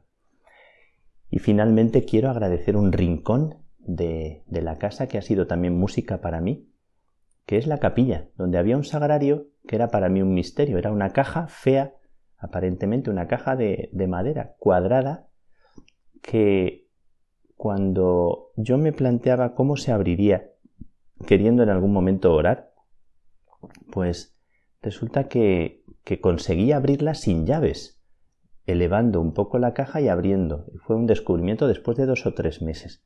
A los cinco meses descubrí dónde estaba la llave. Cinco meses después. Solo veía por la rendija lo que había dentro. Cuando se iluminaba la luz que daba por las mañanas tempranito, se iluminaba un poquito dentro el copón con el Señor y conseguí abrirlo después de cinco meses. Fue como un descubrimiento. Cada mañana eh, mi oración era un agradecimiento. Pues esa cajita de, de madera, no, no bonita, se convirtió en el protagonista y en el centro de mi oración en la mañana pidiéndole al Señor luz los asientos de la capilla, que eran de los más incómodos que yo he visto, eh, así, sin ningún tipo de invitación a, a quedarte en ellos sentado, pues se han convertido en el lugar donde en este tiempo de silencio yo he dejado que el Señor pudiera hacer conmigo lo que Él estaba queriendo hacer. Y la imagen de la Virgen, de la que alguna vez hablé, que es una imagen no bonita, es una especie de Madonna eh, muy gordita y que abraza a un niño y que me explicaron que era la, la madre de los irlandeses, que era el ejemplo de la madre que robusta, sin una belleza aparente, sin un cuerpo de los que llamamos perfectos, aunque ese es el cuerpo perfecto precisamente, abraza la vida del hijo y lo protege con una solidez que crea confianza. Quiero dar las gracias por todo esto que se me ha regalado en este día preparando mi equipaje Preparamos siempre el equipaje, sin añoranza. Lo bueno y lo mejor está por venir, siempre. Agradezco y brindo por todo esto que se me ha regalado y a vosotros que me habéis acompañado y que me seguís, nos seguimos acompañado, porque todos somos uno. Que Dios os bendiga, que Dios os guarde en el hueco de su mano.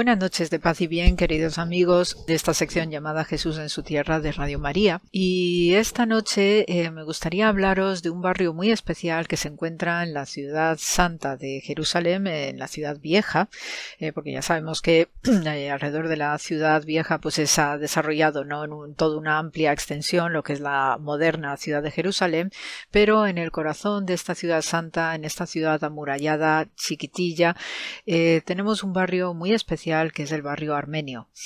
Eh, la comunidad armenia tiene una larguísima y vetusta existencia en Jerusalén, por lo menos desde el siglo IV, que ya sabemos por esas fechas que el cristianismo ya toma un rango de religión oficial en este mundo de, oriental del cristianismo.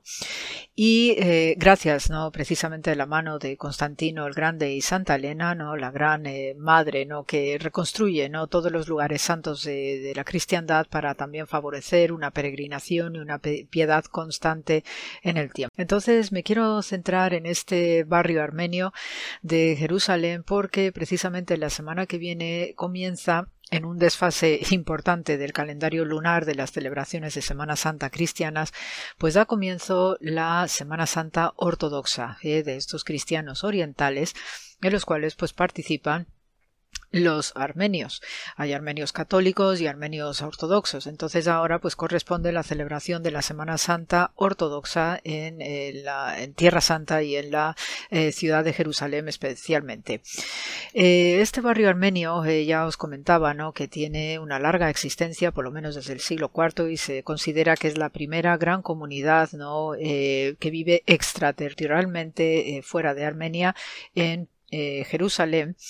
Y eh, es un barrio mm, para nosotros los arqueólogos también muy especial porque está construida de manera plena sobre lo que es el entorno que abarca desde la entrada de la puerta de Jaffa donde quienes hayan estado en Israel y en Jerusalén en concreto verá que cuando uno entra a, la, a través de la puerta de Jaffa pues hay tres torres eh, monumentales que formaban parte de lo que era el antiguo palacio de Herodes el Grande y después al fallecimiento de Herodes el Grande se convirtió en el pretorio de Poncio Pilatos. Es allí donde Poncio Pilato pues realiza esta eh, sentencia final no de eh, lavado de manos y la liberación de Barrabás. Entonces, eh, esto como uno de los detalles arqueológicos de este barrio armenio, que obviamente estamos como locos por excavar en más extensión que nos puedan permitir eh, la, comunidad religiosa armenia. Y por otra parte, también sabemos que eh, en esa zona estaba la casa de Anás, también el, gran sacerdote y miembro del Sanedrín judío, que forma parte igualmente de todo este momento de la pasión de Jesús de Nazaret como hitos principales en este barrio armenio de Jerusalén, cuya factura final que se ve en nuestro presente se corresponde a un periodo medieval del siglo XI, siglos XI y XII, no deja de ser que tiene hitos y, detalles históricos sumamente interesantes e importantes desde el punto de vista de lo que eh, es nuestro estudio histórico, eh, doctrinal y sobre todo arqueológico de estos inicios de era cristiana. Sabemos que preside este barrio armenio la eh, iglesia catedral de Santiago y también pues tiene eh, una historia eh, muy especial, muy sentida desde el punto de vista de la piedad, ya que para los armenios se considera que ahí están enterrados los santos Santiago el Mayor y Santiago el Menor. Eh, desde el punto de vista, y sabemos por la historia, ¿no? que Santiago el Mayor fue decapitado por Herodes Agripa I, nieto de Herodes el Grande, alrededor del año 44, según podemos leer en los Hechos de los Apóstoles, el capítulo 12.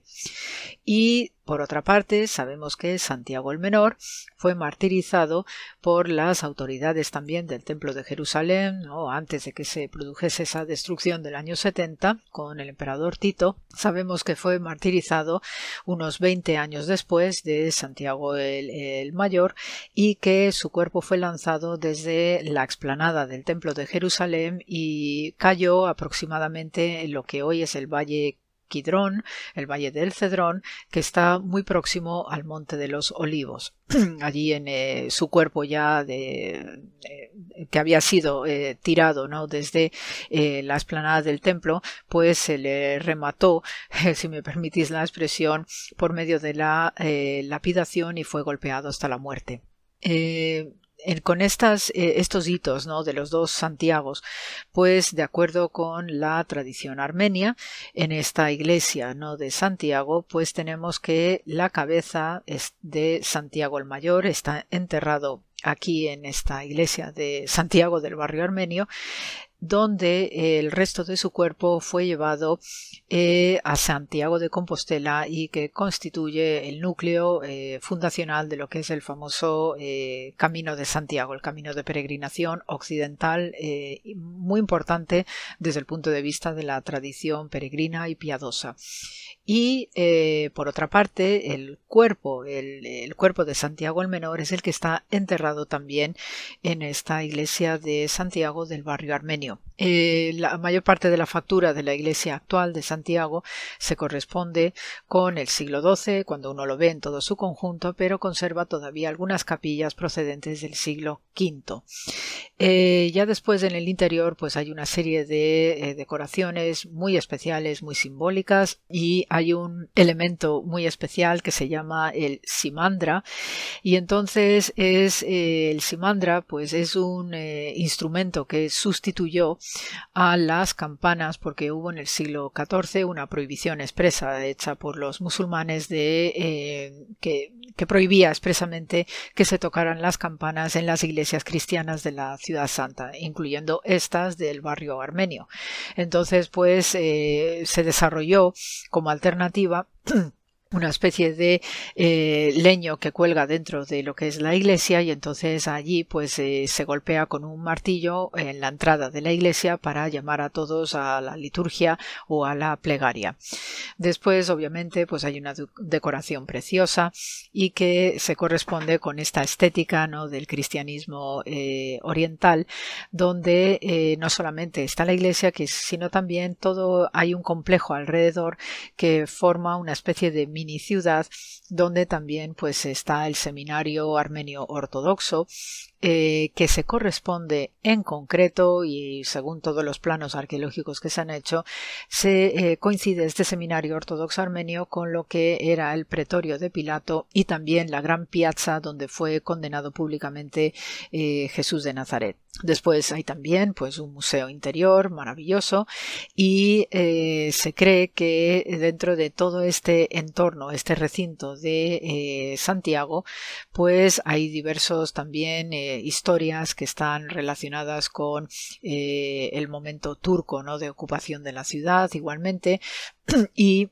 en algunos momentos también pues acogieron a armenios que venían huyendo de diversos conflictos eh, regionales, sobre todo en nuestra historia reciente contemporánea, eh, por persecuciones y matanzas varias. ¿no? dentro de, este, de esta red, ¿no? de este complejo, ¿no? Donde está la iglesia y después de determinadas dependencias, ¿no? De tipo monacal, pues también eh, hay eh, conviviendo con ellos, pues eh, la confesión siria ortodoxa, también hay algunos maronitas, ¿no? Que son estos sacerdotes también tempranísimos cristianos de la zona del Líbano y algunos también de confesión anglicana. dentro también de todo este recinto, ¿no? De el barrio armenio que tiene una larguísima extensión y uno puede ir rastreando dentro de toda esta estructura medieval pues uno puede ir rastreando cómo sería esa ciudad de la época de Herodes el Grande de Poncio Pilatos y que obviamente conocería también eh, Jesús de Nazaret y su familia y sus amigos discípulos etcétera.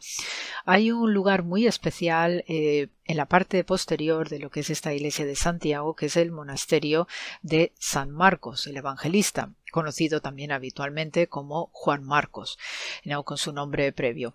Entonces, en este monasterio de San Marcos, del cual pues solo se conserva la iglesia ¿no? de rito sirio ortodoxo, que se considera una de las, eh, liturgias ¿no? más antiguas que se conservan de Tierra Santa, pues eh, tenemos una historia curiosísima, puesto que se encontró una inscripción muy antigua del siglo VI, ya en plena época bizantina de Jerusalén, donde se menciona a María de Jerusalén, que es la madre de este Juan Marcos. Entonces eh, hay una fuerte tradición que considera que este fue el lugar de la última cena y no el otro que normalmente se nos enseña en el monte Sión del cenáculo. También, según esta tradición eh, siria ortodoxa, aquí en este lugar pues se eligió a Matías como nuevo apóstol para eh, sustituir a Judas Iscariote, según leemos en Hechos de los Apóstoles también.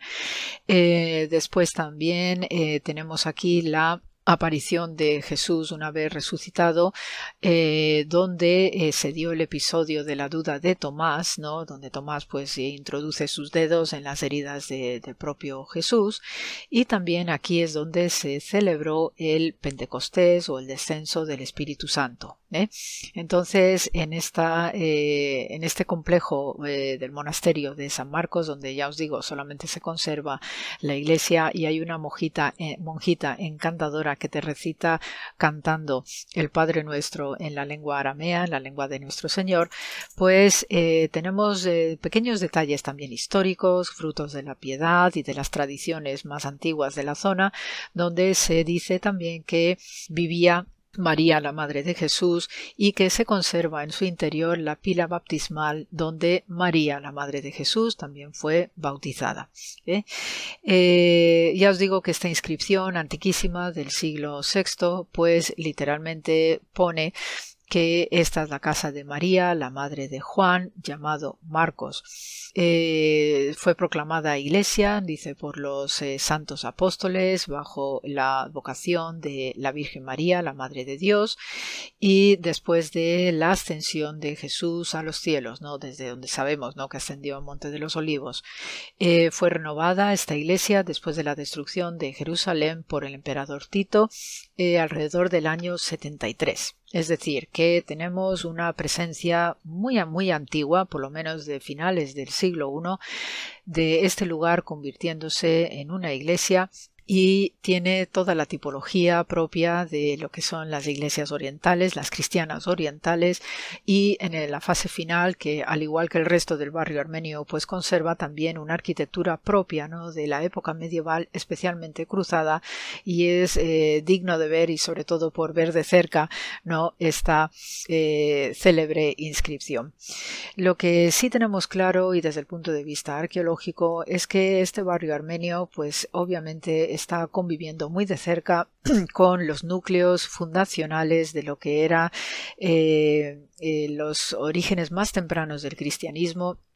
De hecho, esta iglesia de San Marcos, la comunidad de San Marcos de rito siro ortodoxo, se consideran los descendientes del apóstol Pedro, quien ya en el año 37 en Antioquía, pues inicia su labor de proselitismo propiamente dicho. Y entonces eh, tenemos muy claro que por lo menos en este entorno donde se ubica el barrio armenio que coincide y conecta perfectamente con el monte Sion donde sabemos que en otras tradiciones pues de nuevo está este cenáculo de la última cena donde también vivía María la madre de Jesús donde también estaba el barrio Esenio conectando ya con el exterior de la muralla debía ser una zona sumamente interesante atractiva y muy importante desde el punto de vista de la historia y de la arqueología, que es lo que también nos interesa para situar y contextualizar históricamente los relatos eh, neotestamentarios, para darnos cuenta de la importancia de por qué estas comunidades religiosas y en concreto el pueblo armenio se asienta en este lugar concreto. Teniendo en cuenta que arqueológicamente hablando tenemos huellas más que claras de que aquí estaba el palacio de Herodes el Grande, luego convertido en el pretorio de Poncio Pilatos. Eh, también sabemos que aquí estaba la casa de eh, Anás. También sabemos que un poco más allá estaba la casa de María, la Madre de Jesús. Tenemos una serie de hitos que se nos confirma precisamente a través de estas torres espléndidas con las cuales pues uno accede a la ciudad santa a través de la puerta de Jaffa, que coincide precisamente con eh, lo excavado ya en el interior de estas torres, que hoy desde el punto de vista turístico se llama la, la Torre de David, pero no deja de ser que son esos restos no de arquitectura monumental de, del rey Herodes el Grande que embelleció la ciudad de Jerusalén de una manera muy especial y para nosotros pues no deja de ser que cada vez que vamos por allí pues eh, siempre eh, aún viendo esta estructura medieval monumental ¿no? de la ciudad eh, del barrio armenio actual no deja de ser que debajo de nuestros pies siempre estamos intuyendo toda esa época y ese barrio que conocería Jesús de Nazaret, conocía a su familia, conocía a sus amigos y sus discípulos y después esos seguidores primerísimos judíos de Jesús de Nazaret poco tiempo después de la crucifixión. Así que eh, es un barrio sumamente interesante, sumamente llamativo también por los ritos y la liturgia ¿no? que se celebra en esta iglesia de Santiago y sobre todo por los restos ¿no? que quedan de Santiago el mayor y el menor y eh, pues para nosotros pues también es una forma muy sentida de aun caminando por el asfalto actual y viendo los edificios actuales con todos sus talleres no de estilo vintage de trabajo de cerámica con el puro gusto eh, armenio y también hay una taberna armenia maravillosa donde se come muy bien pues no deja de ser que debajo de nuestros pies caminando ese barrio armenio pues no dejamos de sentir ese siglo I que sigue muy vivo y eh, tan presente en nuestra historia y sobre todo en nuestro trabajo arqueológico y de exégesis bíblica. Así que, queridos amigos de esta sección de Radio María, pues deseándoos mucho amor y muchos cuidados ahora que ya viene mejor tiempo pues sigamos adelante y ya la semana que viene os iré comentando más detalles de cómo se celebra la Semana Santa desde el punto de vista de la ortodoxia cristiana. Así que de nuevo, paz y bien y mucho amor a todos y hasta la semana que viene. Gracias por la escucha.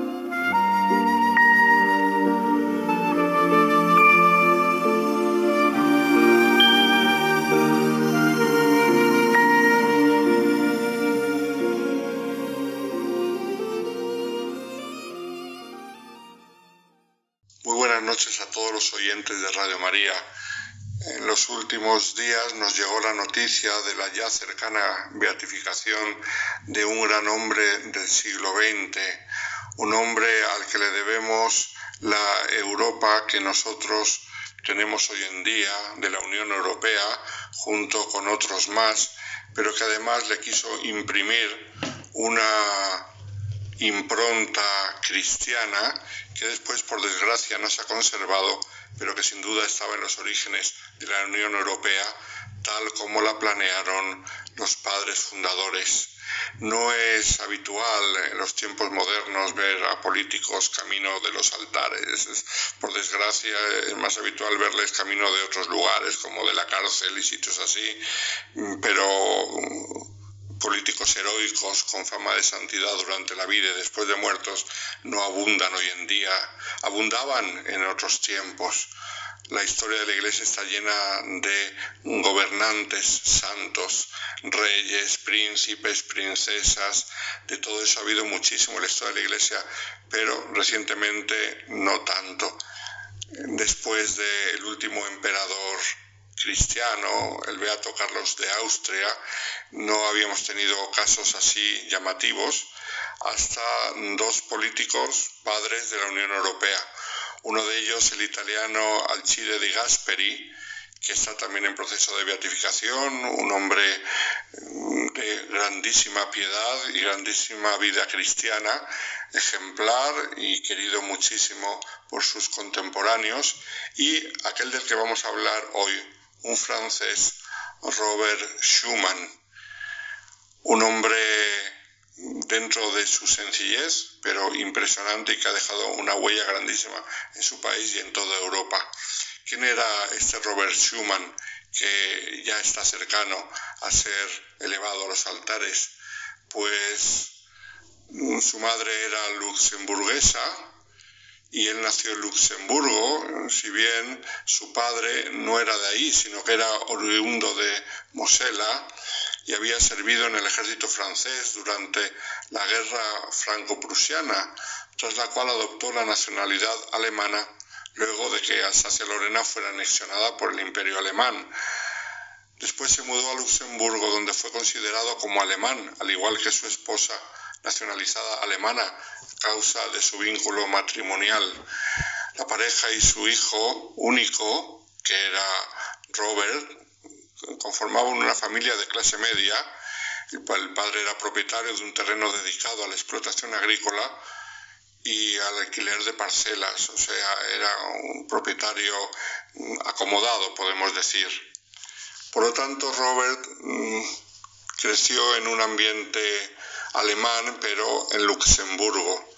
Su educación familiar estuvo enmarcada sin duda en la práctica de la fe que profesaban de modo eh, perseverante y de modo coherente y ejemplar sus progenitores. En su infancia asistió a la escuela comunal de Clausen, allí en Luxemburgo, antes de continuar eh, sus estudios en un ateneo público donde aprendió el francés. En 1900 murió su padre, cuatro años antes de que Robert Schumann hubiese finalizado sus estudios de secundaria en el Liceo Imperial de Metz.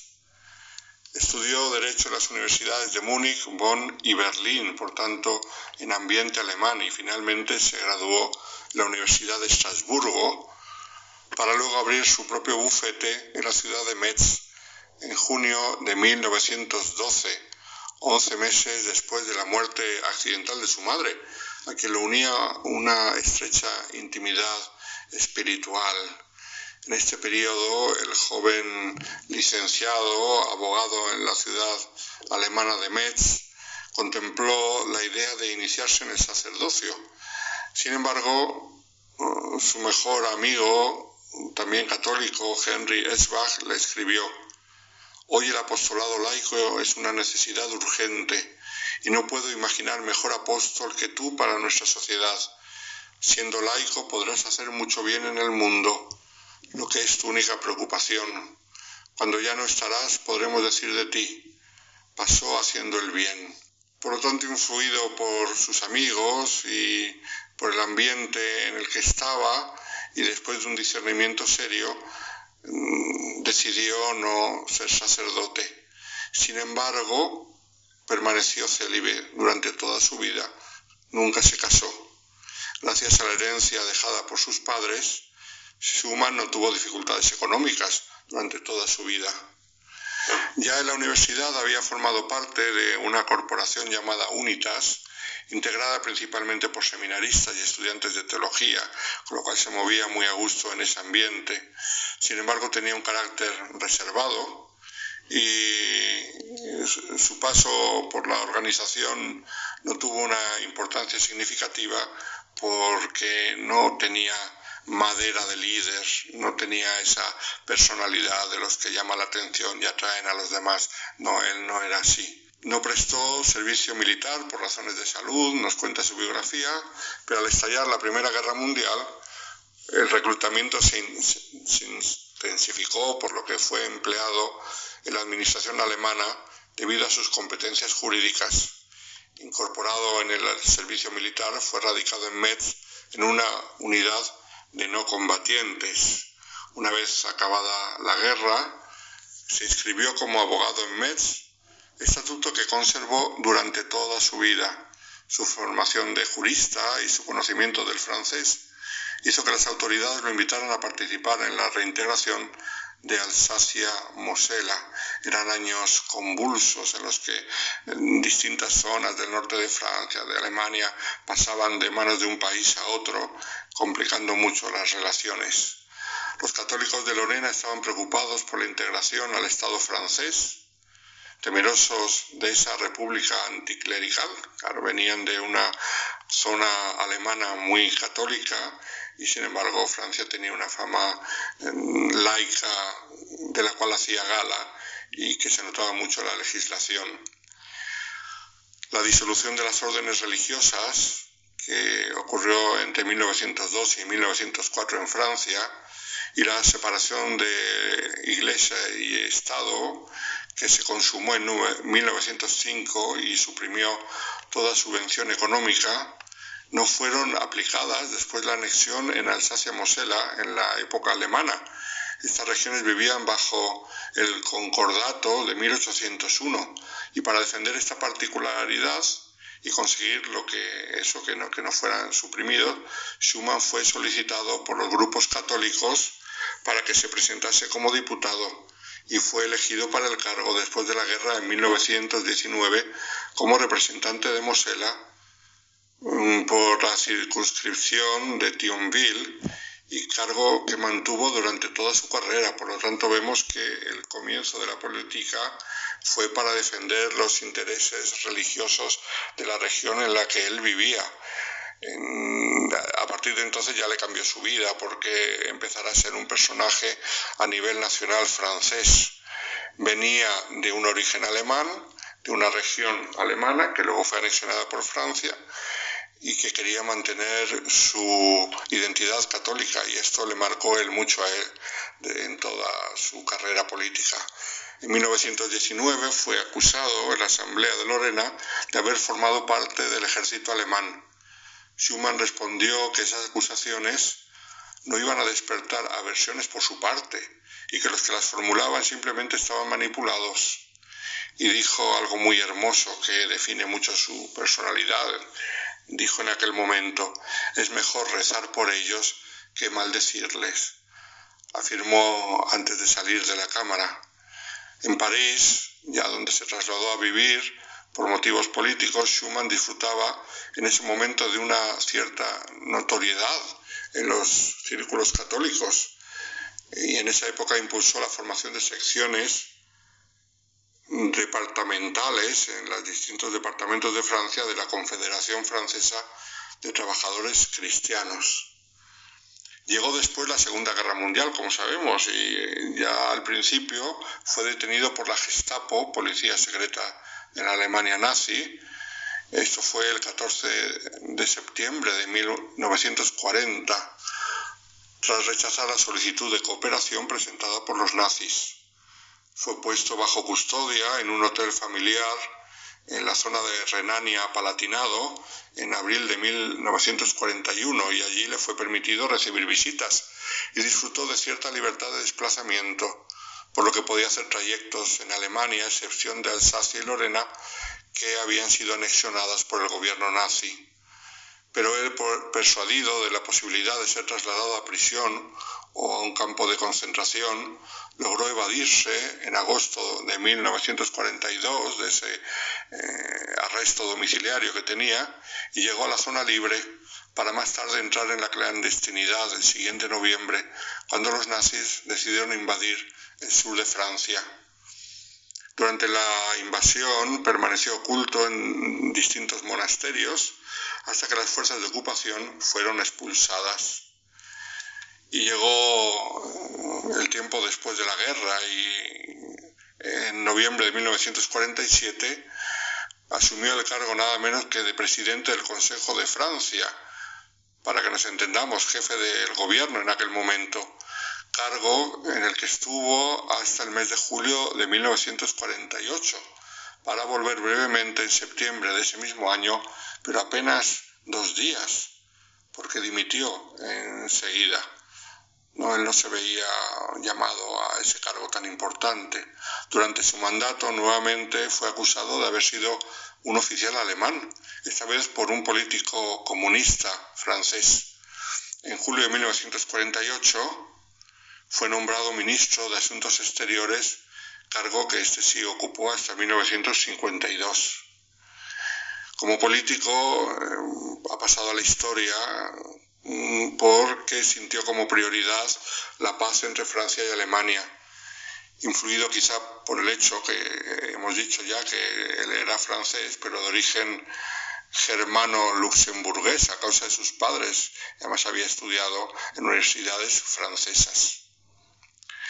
Se hizo muy famoso porque el 9 de mayo de 1950, junto con otro político francés, Jean Monnet, que estaba sentado a su lado, ante 200 periodistas, leyó la famosa Declaración Schuman, considerada la base de la Unión Europea, una especie de primera piedra de las instituciones mm, que después nosotros hemos conocido como eh, mercado común europeo y en distintas mm, formas hasta lo que tenemos hoy en día. Él hablaba de la reconciliación entre Francia y Alemania y de un impulso de trabajo eh, juntos, defendiendo la libre circulación y las facilidades para eh, los trabajadores pudiesen moverse de aquí para allá.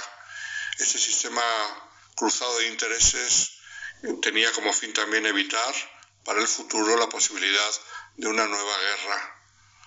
Por lo tanto, pues tal vez sea impulsado por el espíritu que después de la Segunda Guerra Mundial hizo esta apuesta inconcebible para los ojos de muchos, que era la creación de esta comunidad mm, económica del carbón, concretamente franco-alemana.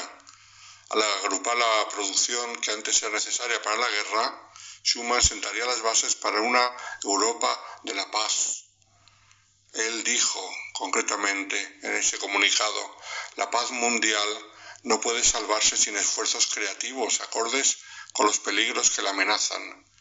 En esta acción fue apoyado por otros dos fervorosos cristianos, uno protestante, Konrad Adenauer, y otro en Italia, como hemos dicho, Alcide de Gasperi, y también por Jean Monnet, que le hemos citado antes, que era un laico muy respetuoso de las opciones religiosas de estos otros tres que eran fervientes cristianos, cada uno en su diferente confesión. El coraje y el sueño europeo de Schumann mm, pronto fueron apoyados por el Vaticano y pocos meses después de su famosa declaración, el político se reunió con un grupo de representantes diplomáticos entre ellos estaba Alcide de Gasperi, que como hemos dicho, él era jefe del gobierno italiano, y se hicieron amigos y, le apoyó desde el primer momento. Pero también conoció al delegado de la embajada eh, del Vaticano, el nuncio apostólico, Giuseppe Roncalli, nuncio en París, que se convertiría después en el Papa Juan XXIII el futuro sumo pontífice incluso habría sido recibido para almorzar en casa de Schumann y habrían comenzado una amistad eh, fecunda. Para Schumann el cristianismo era fundamental en la formación de la democracia y, del futuro de Europa. En su único libro, el testamento que hizo por, la Europa, que se llama así, dijo la democracia, debe su existencia al cristianismo nació el día en que el hombre fue llamado a realizar en la vida de todos los días la dignidad de la persona en su libertad individual, en el respeto de los derechos de cada uno y en la práctica del amor fraternal para con todos. Nunca antes de Cristo se habían formulado semejantes conceptos, aunque todos dicen que la democracia es un concepto griego, pero para él eh, empezó a tener su mm, auténtica validez con el cristianismo.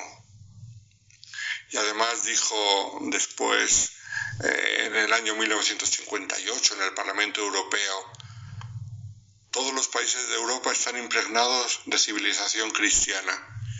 Ella es el alma de Europa y hemos de devolvérsela. Por lo tanto, tenía una visión que es la que quisieron imprimir él, Adenauer y de Gasperi, que como sabemos todos hoy en día está muy eclipsada esta concepción cristiana en la Unión Europea que, estamos mm, teniendo hoy en día iba a decir un poco también padeciendo, porque periódicamente van sacando leyes contra la vida humana, leyes contra la familia, y la Unión Europea insiste en promover este tipo de agenda hoy en día, por desgracia, muy contra el humanismo cristiano, pero no, tiene nada que ver con lo que fue en sus comienzos. Schumann ejerció su labor política como un apostolado, aplicaba en la vida pública los mismos principios de su práctica eh, religiosa privada. Él meditaba todos los días el Evangelio, iba a misa todos los días y era de comunión diaria y fue un asiduo del rosario desde su juventud, que rezaba todos los días. Mm, era un hombre extraordinariamente sencillo, dormía en una pensión y con ese afán suyo de, no molestar y, de hacer el bien, eh, cuentan en su proceso de canonización que cierto día, que volvió tarde, al despacho se encontró con que su patrona ya se había acostado y para que no armara un escándalo y no despertarla se quedó a dormir en la entrada de la pensión, intentando superar el frío de la noche. Encima, cuando se levantó, un ladrón le había robado los zapatos. Él, siendo el jefe del proyecto europeo, acudía a su trabajo sin guardaespaldas alguno y espiritualmente se decía próximo a San Francisco de Asís. Para el postulador de la causa de canonización, eh, no hay ninguna duda. Dice que si Schumann logró esta inversión del movimiento que llevó de una guerra a otra es porque él se dejó transformar primero desde dentro, empezando con su propia conversión y esto aplicándolo después a personas y a pueblos. La Eucaristía de cada día recibía las fuerzas para superar las dificultades cotidianas. Del amor heredó, de, la madre heredó el fervor por la Virgen, de la contemplación y de la oración aprendió a sentirse instrumento en las manos de Dios y escribía en 1960, todos somos instrumentos, aunque imperfectos, de la providencia, que se sirve de nosotros para designios que no nos es dado conocer. Tras retirarse definitivamente de la Asamblea Parlamentaria Europea, inició la redacción de su único libro, el que hemos dicho que fue como un testamento por Europa, con la idea de hacer descubrir sus intuiciones europeas. Poco después se dio el escrito a un amigo cercano y le dio la libertad de publicarlo después de su muerte porque le había sido diagnosticada esclerosis múltiple y por eso le prohibieron seguir escribiendo y las caminatas largas y le redujeron la lectura. En, en enero de 1961 sufrió un ataque fuerte de esclerosis. Cuando iba caminando, sufrió mareos y cayó al suelo sin perder totalmente el conocimiento. Su sirvienta pensaba que había sido invitado a, cenar a casa de algún amigo y por ello no se inquietó de su tardanza, pero al día siguiente, al amanecer, fue encontrado inmóvil al borde de un camino por un guardia y era un día de lluvia, había pasado la noche bajo la lluvia, allí caído. En el verano de 1963, Schumann ya no podía hablar y solo era capaz de mirar y tomar la mano de su interlocutor. Algunos días antes de su muerte, el obispo de Metz, tras administrarle la unción de los enfermos, le hizo la lectura de una carta que el Papa Pablo VI había escrito para Schumann. El 4 de septiembre de 1963 falleció y cerca de unos 40 años después de su muerte empezó su proceso de canonización que como hemos dicho ya está llegando al final eh, la Iglesia necesita santos laicos que puedan servir como modelo a sus fieles Y Schumann nos da el testimonio de que también la política puede ser un camino de santidad, como el Papa Francisco lo ha recordado muchas veces, la política es y tiene que ser un modo sublime de vivir la caridad. Y si hoy se denigra tanto la política es porque el pecado arraigado en el corazón humano la degenera, como lo degenera todo. Y como es algo público, pues llama poderosamente la atención. Pero ojalá que haya políticos que sepan oír la voz de Dios en su corazón, como fue el caso de Robert Schumann. Muy buenas noches a todos los oyentes.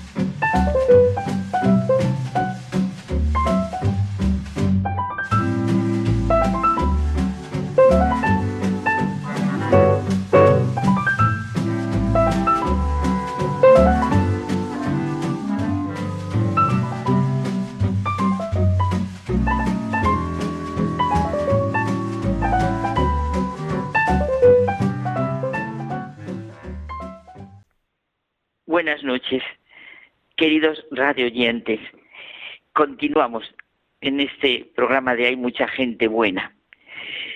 Y quizá les va a extrañar el principio, a lo que nos ha llevado a José Manuel y a mí, el pensar en la sencillez y grandeza de lo redondo, de lo rueda, de la rueda. Fue el que provocó el diálogo. Qué práctico es el doctor Rojas cuando se centra la importancia de la voluntad para conseguir dominar nuestra vida, alcanzar la realización personal y, claro, nuestra felicidad. Nuestro criterio no puede ser nunca la comodidad, lo que me apetece, dejarnos llevar por las situaciones y circunstancias, como decías tú, José Manuel.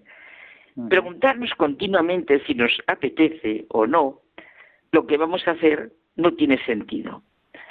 Esa duda nos complica la vida, nos destruye a nosotros mismos.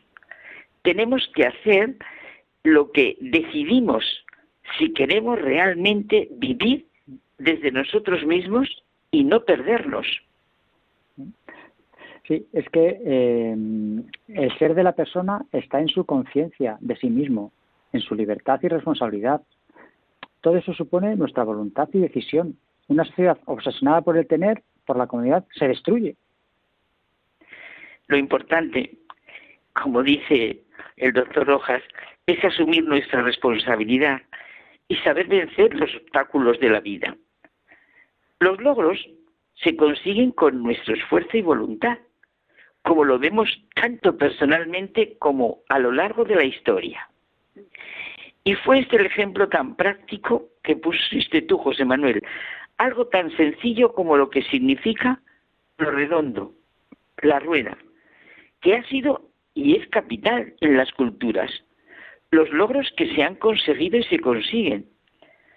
Bueno, pensemos y miremos en nuestro entorno sobre lo redondo y la rueda, desde las ruedecitas que pueden tener nuestros relojes hasta cualquier rueda de coche, de avión, de tractor, yo qué sé, la rueda y lo redondo, unidos a nuestra realidad vital de tiempo y espacio. Fíjate, simplemente por las consecuencias de la rueda y de lo redondo, podemos pensar en lo que el hombre, con su voluntad, esfuerzo y responsabilidad, ha desencadenado con su capacidad de sobreponerse, de vencer las dificultades, de interpretar, imaginar y realizar todo lo que realiza teórica, práctica y estéticamente, ¿verdad? Es que, claro, me viene la parábola de los talentos, que es de lo más significativo. Siempre Jesús acude a lo que es realmente nuestra naturaleza humana. Jesucristo, el Señor, el Maestro, nos presenta el gran amor de Padre que tiene Dios a cada uno de nosotros y cómo nos quiere responsables, nos quiere personas, nos reclama por eso la responsabilidad personal y la fidelidad para caminar continuamente sobre caminos nuevos, sin enterrar nuestros talentos, los dones que Dios nos ha confiado y que nos pedirá cuentas a cada uno en sus situaciones concretas, tanto por edad como por capacidad, porque Él en cualquier edad es nuestro Padre y es nuestro Padre que quiere esa responsabilidad nuestra. Por eso nuestra decisión, como tú decías, nuestro esfuerzo es fundamental en cada momento.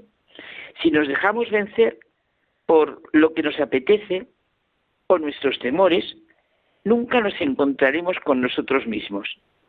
Si el grano de trigo no cae en tierra y muere, queda infecundo. Pero si muere da mucho fruto, nos dice nuestro Maestro. No dejemos desaparecer todos los deseos de hacer algo bueno, que nacen en nuestro corazón, porque nacen del Espíritu Santo, del Espíritu de bondad y fortaleza, convencidos de que todo lo podemos en aquel que nos conforta, y porque sabemos de quién nos fiamos, como nos dice San Pablo. Sí, Carmen. Y es que lo que me apetece no puede dominar en nuestra vida. Lo fácil y lo cómodo no van bien a largo plazo. ¿eh? Es que me recuerdas un refrán. El que da lo que tiene no está obligado a más. Que la inmensa mayoría de las veces quizás se dice sin ningún horizonte y con el que justificamos cantidad de apetencias, temores, falta de esfuerzo.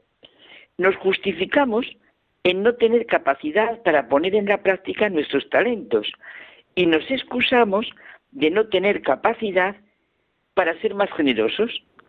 En muchas ocasiones quizá nos ha molestado y la hemos visto y oído como, vamos, una explosión de egoísmo, como si nos lanzaran una piedra y quizá nosotros también lo hemos hecho. Es que eso de que el que da lo que tiene no está obligado más, como lo decimos. No nos imaginamos, desde luego, no ya a Jesucristo, ni a ninguno de los santos, como puede ser pues una Teresa de Calcuta, sino al auténtico profesional que nos atiende de manera cordial, al trabajador honrado y sincero en su trabajo, a la enfermera abnegada y cariñosa, a la persona realmente buena que nos suelte como si nos tirara una piedra por lo que acaba de hacernos o darnos, que el que da lo que tiene no está obligado a más. obligado a más, obligado como algo externo. Y como, no como lo que se hace realmente con voluntad, con responsabilidad, con gusto, con gozo, con entusiasmo, con actitud de servicio. Ese saber dar y recibir que comentábamos un día tú y yo en esos diálogos, que realmente cambia el ritmo de la vida. La fórmula de Martín Buber, el encuentro del tú con el yo, constituye el nosotros, es efectiva y real cuando vivimos en esta actitud de no dejarnos dominar por lo que nos apetece, nuestros egoísmos, falta de voluntad y esfuerzo. Así, ni siquiera sabemos recibir, porque es una gran realidad de la psicología humana que el dar y recibir con amor están en la misma dinámica, son la misma línea de fuerza. El que da lo que tiene no está obligado a más, no. No es cuestión de dar lo que se tiene, sino de dar como uno es. Ni los actos ni las cosas tienen valor en sí mismos, solo encuentran su precio en la relación, en la comunión que se establece. El mensaje del Evangelio es bien claro, es el amor. En el amor está la clave de la felicidad. Se nos juzgará del amor. En una palabra nos dice San Pablo, quedan estas tres que repetimos tanto, la fe, la esperanza y el amor. La más grande es el amor. Y por eso los verdaderos conocedores de la persona humana saben, y así nos lo comunican, que el significado de nuestra vida es ayudar a otros a encontrar significado en la suya, lo que supone haberlo descubierto en la nuestra, claro. ¿Qué significa, Carmen, un trabajo? Un fuego que apaga un bombero. Si este trabajo no religa al que lo hace con la comunidad de los hombres. ¿Qué significa cualquier trabajo si no une más? ¿No te parece? En cambio, claro, si en el acto concreto del oficio realizado adquiero más conciencia de mi relación con los demás, este oficio significa mucho. Víctor Frank, desde su tremenda experiencia vivida en los campos de concentración, nos ayuda mucho. Cuando ya no podemos cambiar una situación, tenemos el desafío de cambiarnos a nosotros mismos. Es decir, afrontar las situaciones radica en nuestra libertad y voluntad, en nuestro sentido de la vida. Nuestras decisiones configuran nuestro yo más allá de las circunstancias. Podemos aprender de nuestros errores también, en lugar de que queden en nosotros como un peso. Los dones dados por el Creador a la naturaleza humana son inagotables. Los dones dados por el Creador sí, porque los valores humanos, rectitud, generosidad, autenticidad, sencillez, fidelidad, no tienen sentido sin una común medida que les dé valor con la que sopesarlos. Precisamente porque nuestra condición humana es de ligación a Dios y a los hombres adquieren sentido los valores. Libertad, justicia, fraternidad. Sí, sí, hemos cambiado la palabra igualdad por justicia. Y vivamos no con nuestras apetencias y los topes que nos ponemos a nosotros mismos. Olvidemos esa frase de el que da lo que tiene no está obligado a más. No. Lo importante es que demos lo que somos. Porque como dice el Papa Francisco, la riqueza es lo que somos, no lo que tenemos la verdadera riqueza de nuestra vida está en el amor infinito de Dios, por lo que estamos llamados a compartir también con los demás ese amor infinito de Dios. Nuestra realización personal no es hacer como aquel día comentábamos tú y yo, que no lo puedo olvidar, lo que nos apetece. Nuestra realización personal está en hacer lo que decidimos a la luz de las palabras de nuestro Maestro, que nos enseña lo que realmente es nuestro sentido de la vida. Qué bonita hemos, hemos sentido y saboreado la palabra de los talentos tú y yo. Mm, así es. Bueno, pues nada, pongamos, pongamos la voluntad al servicio de nuestra vida ¿eh? y no al revés, porque nos irá mejor. Exacto. Pues buenas noches. Un abrazo. Hasta la semana que viene. Hasta la semana que viene.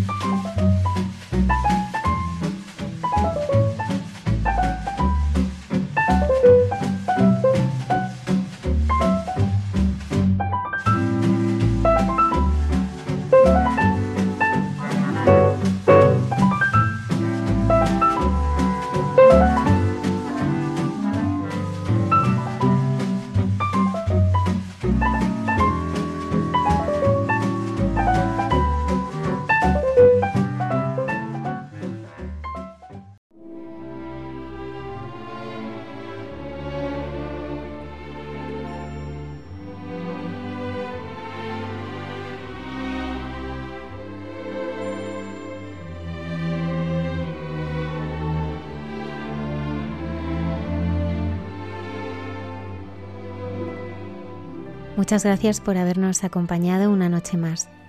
Nos despedimos hasta el próximo programa de Mucha Gente Buena. Os esperamos.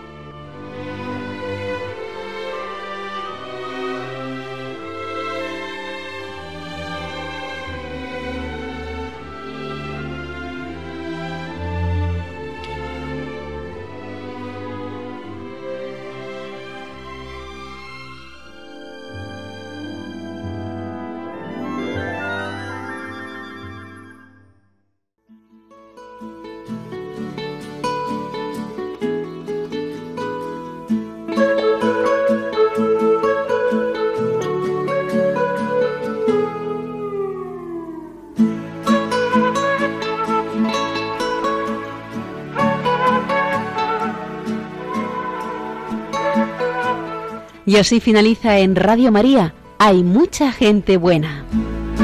Un programa dirigido por Almudena Delgado.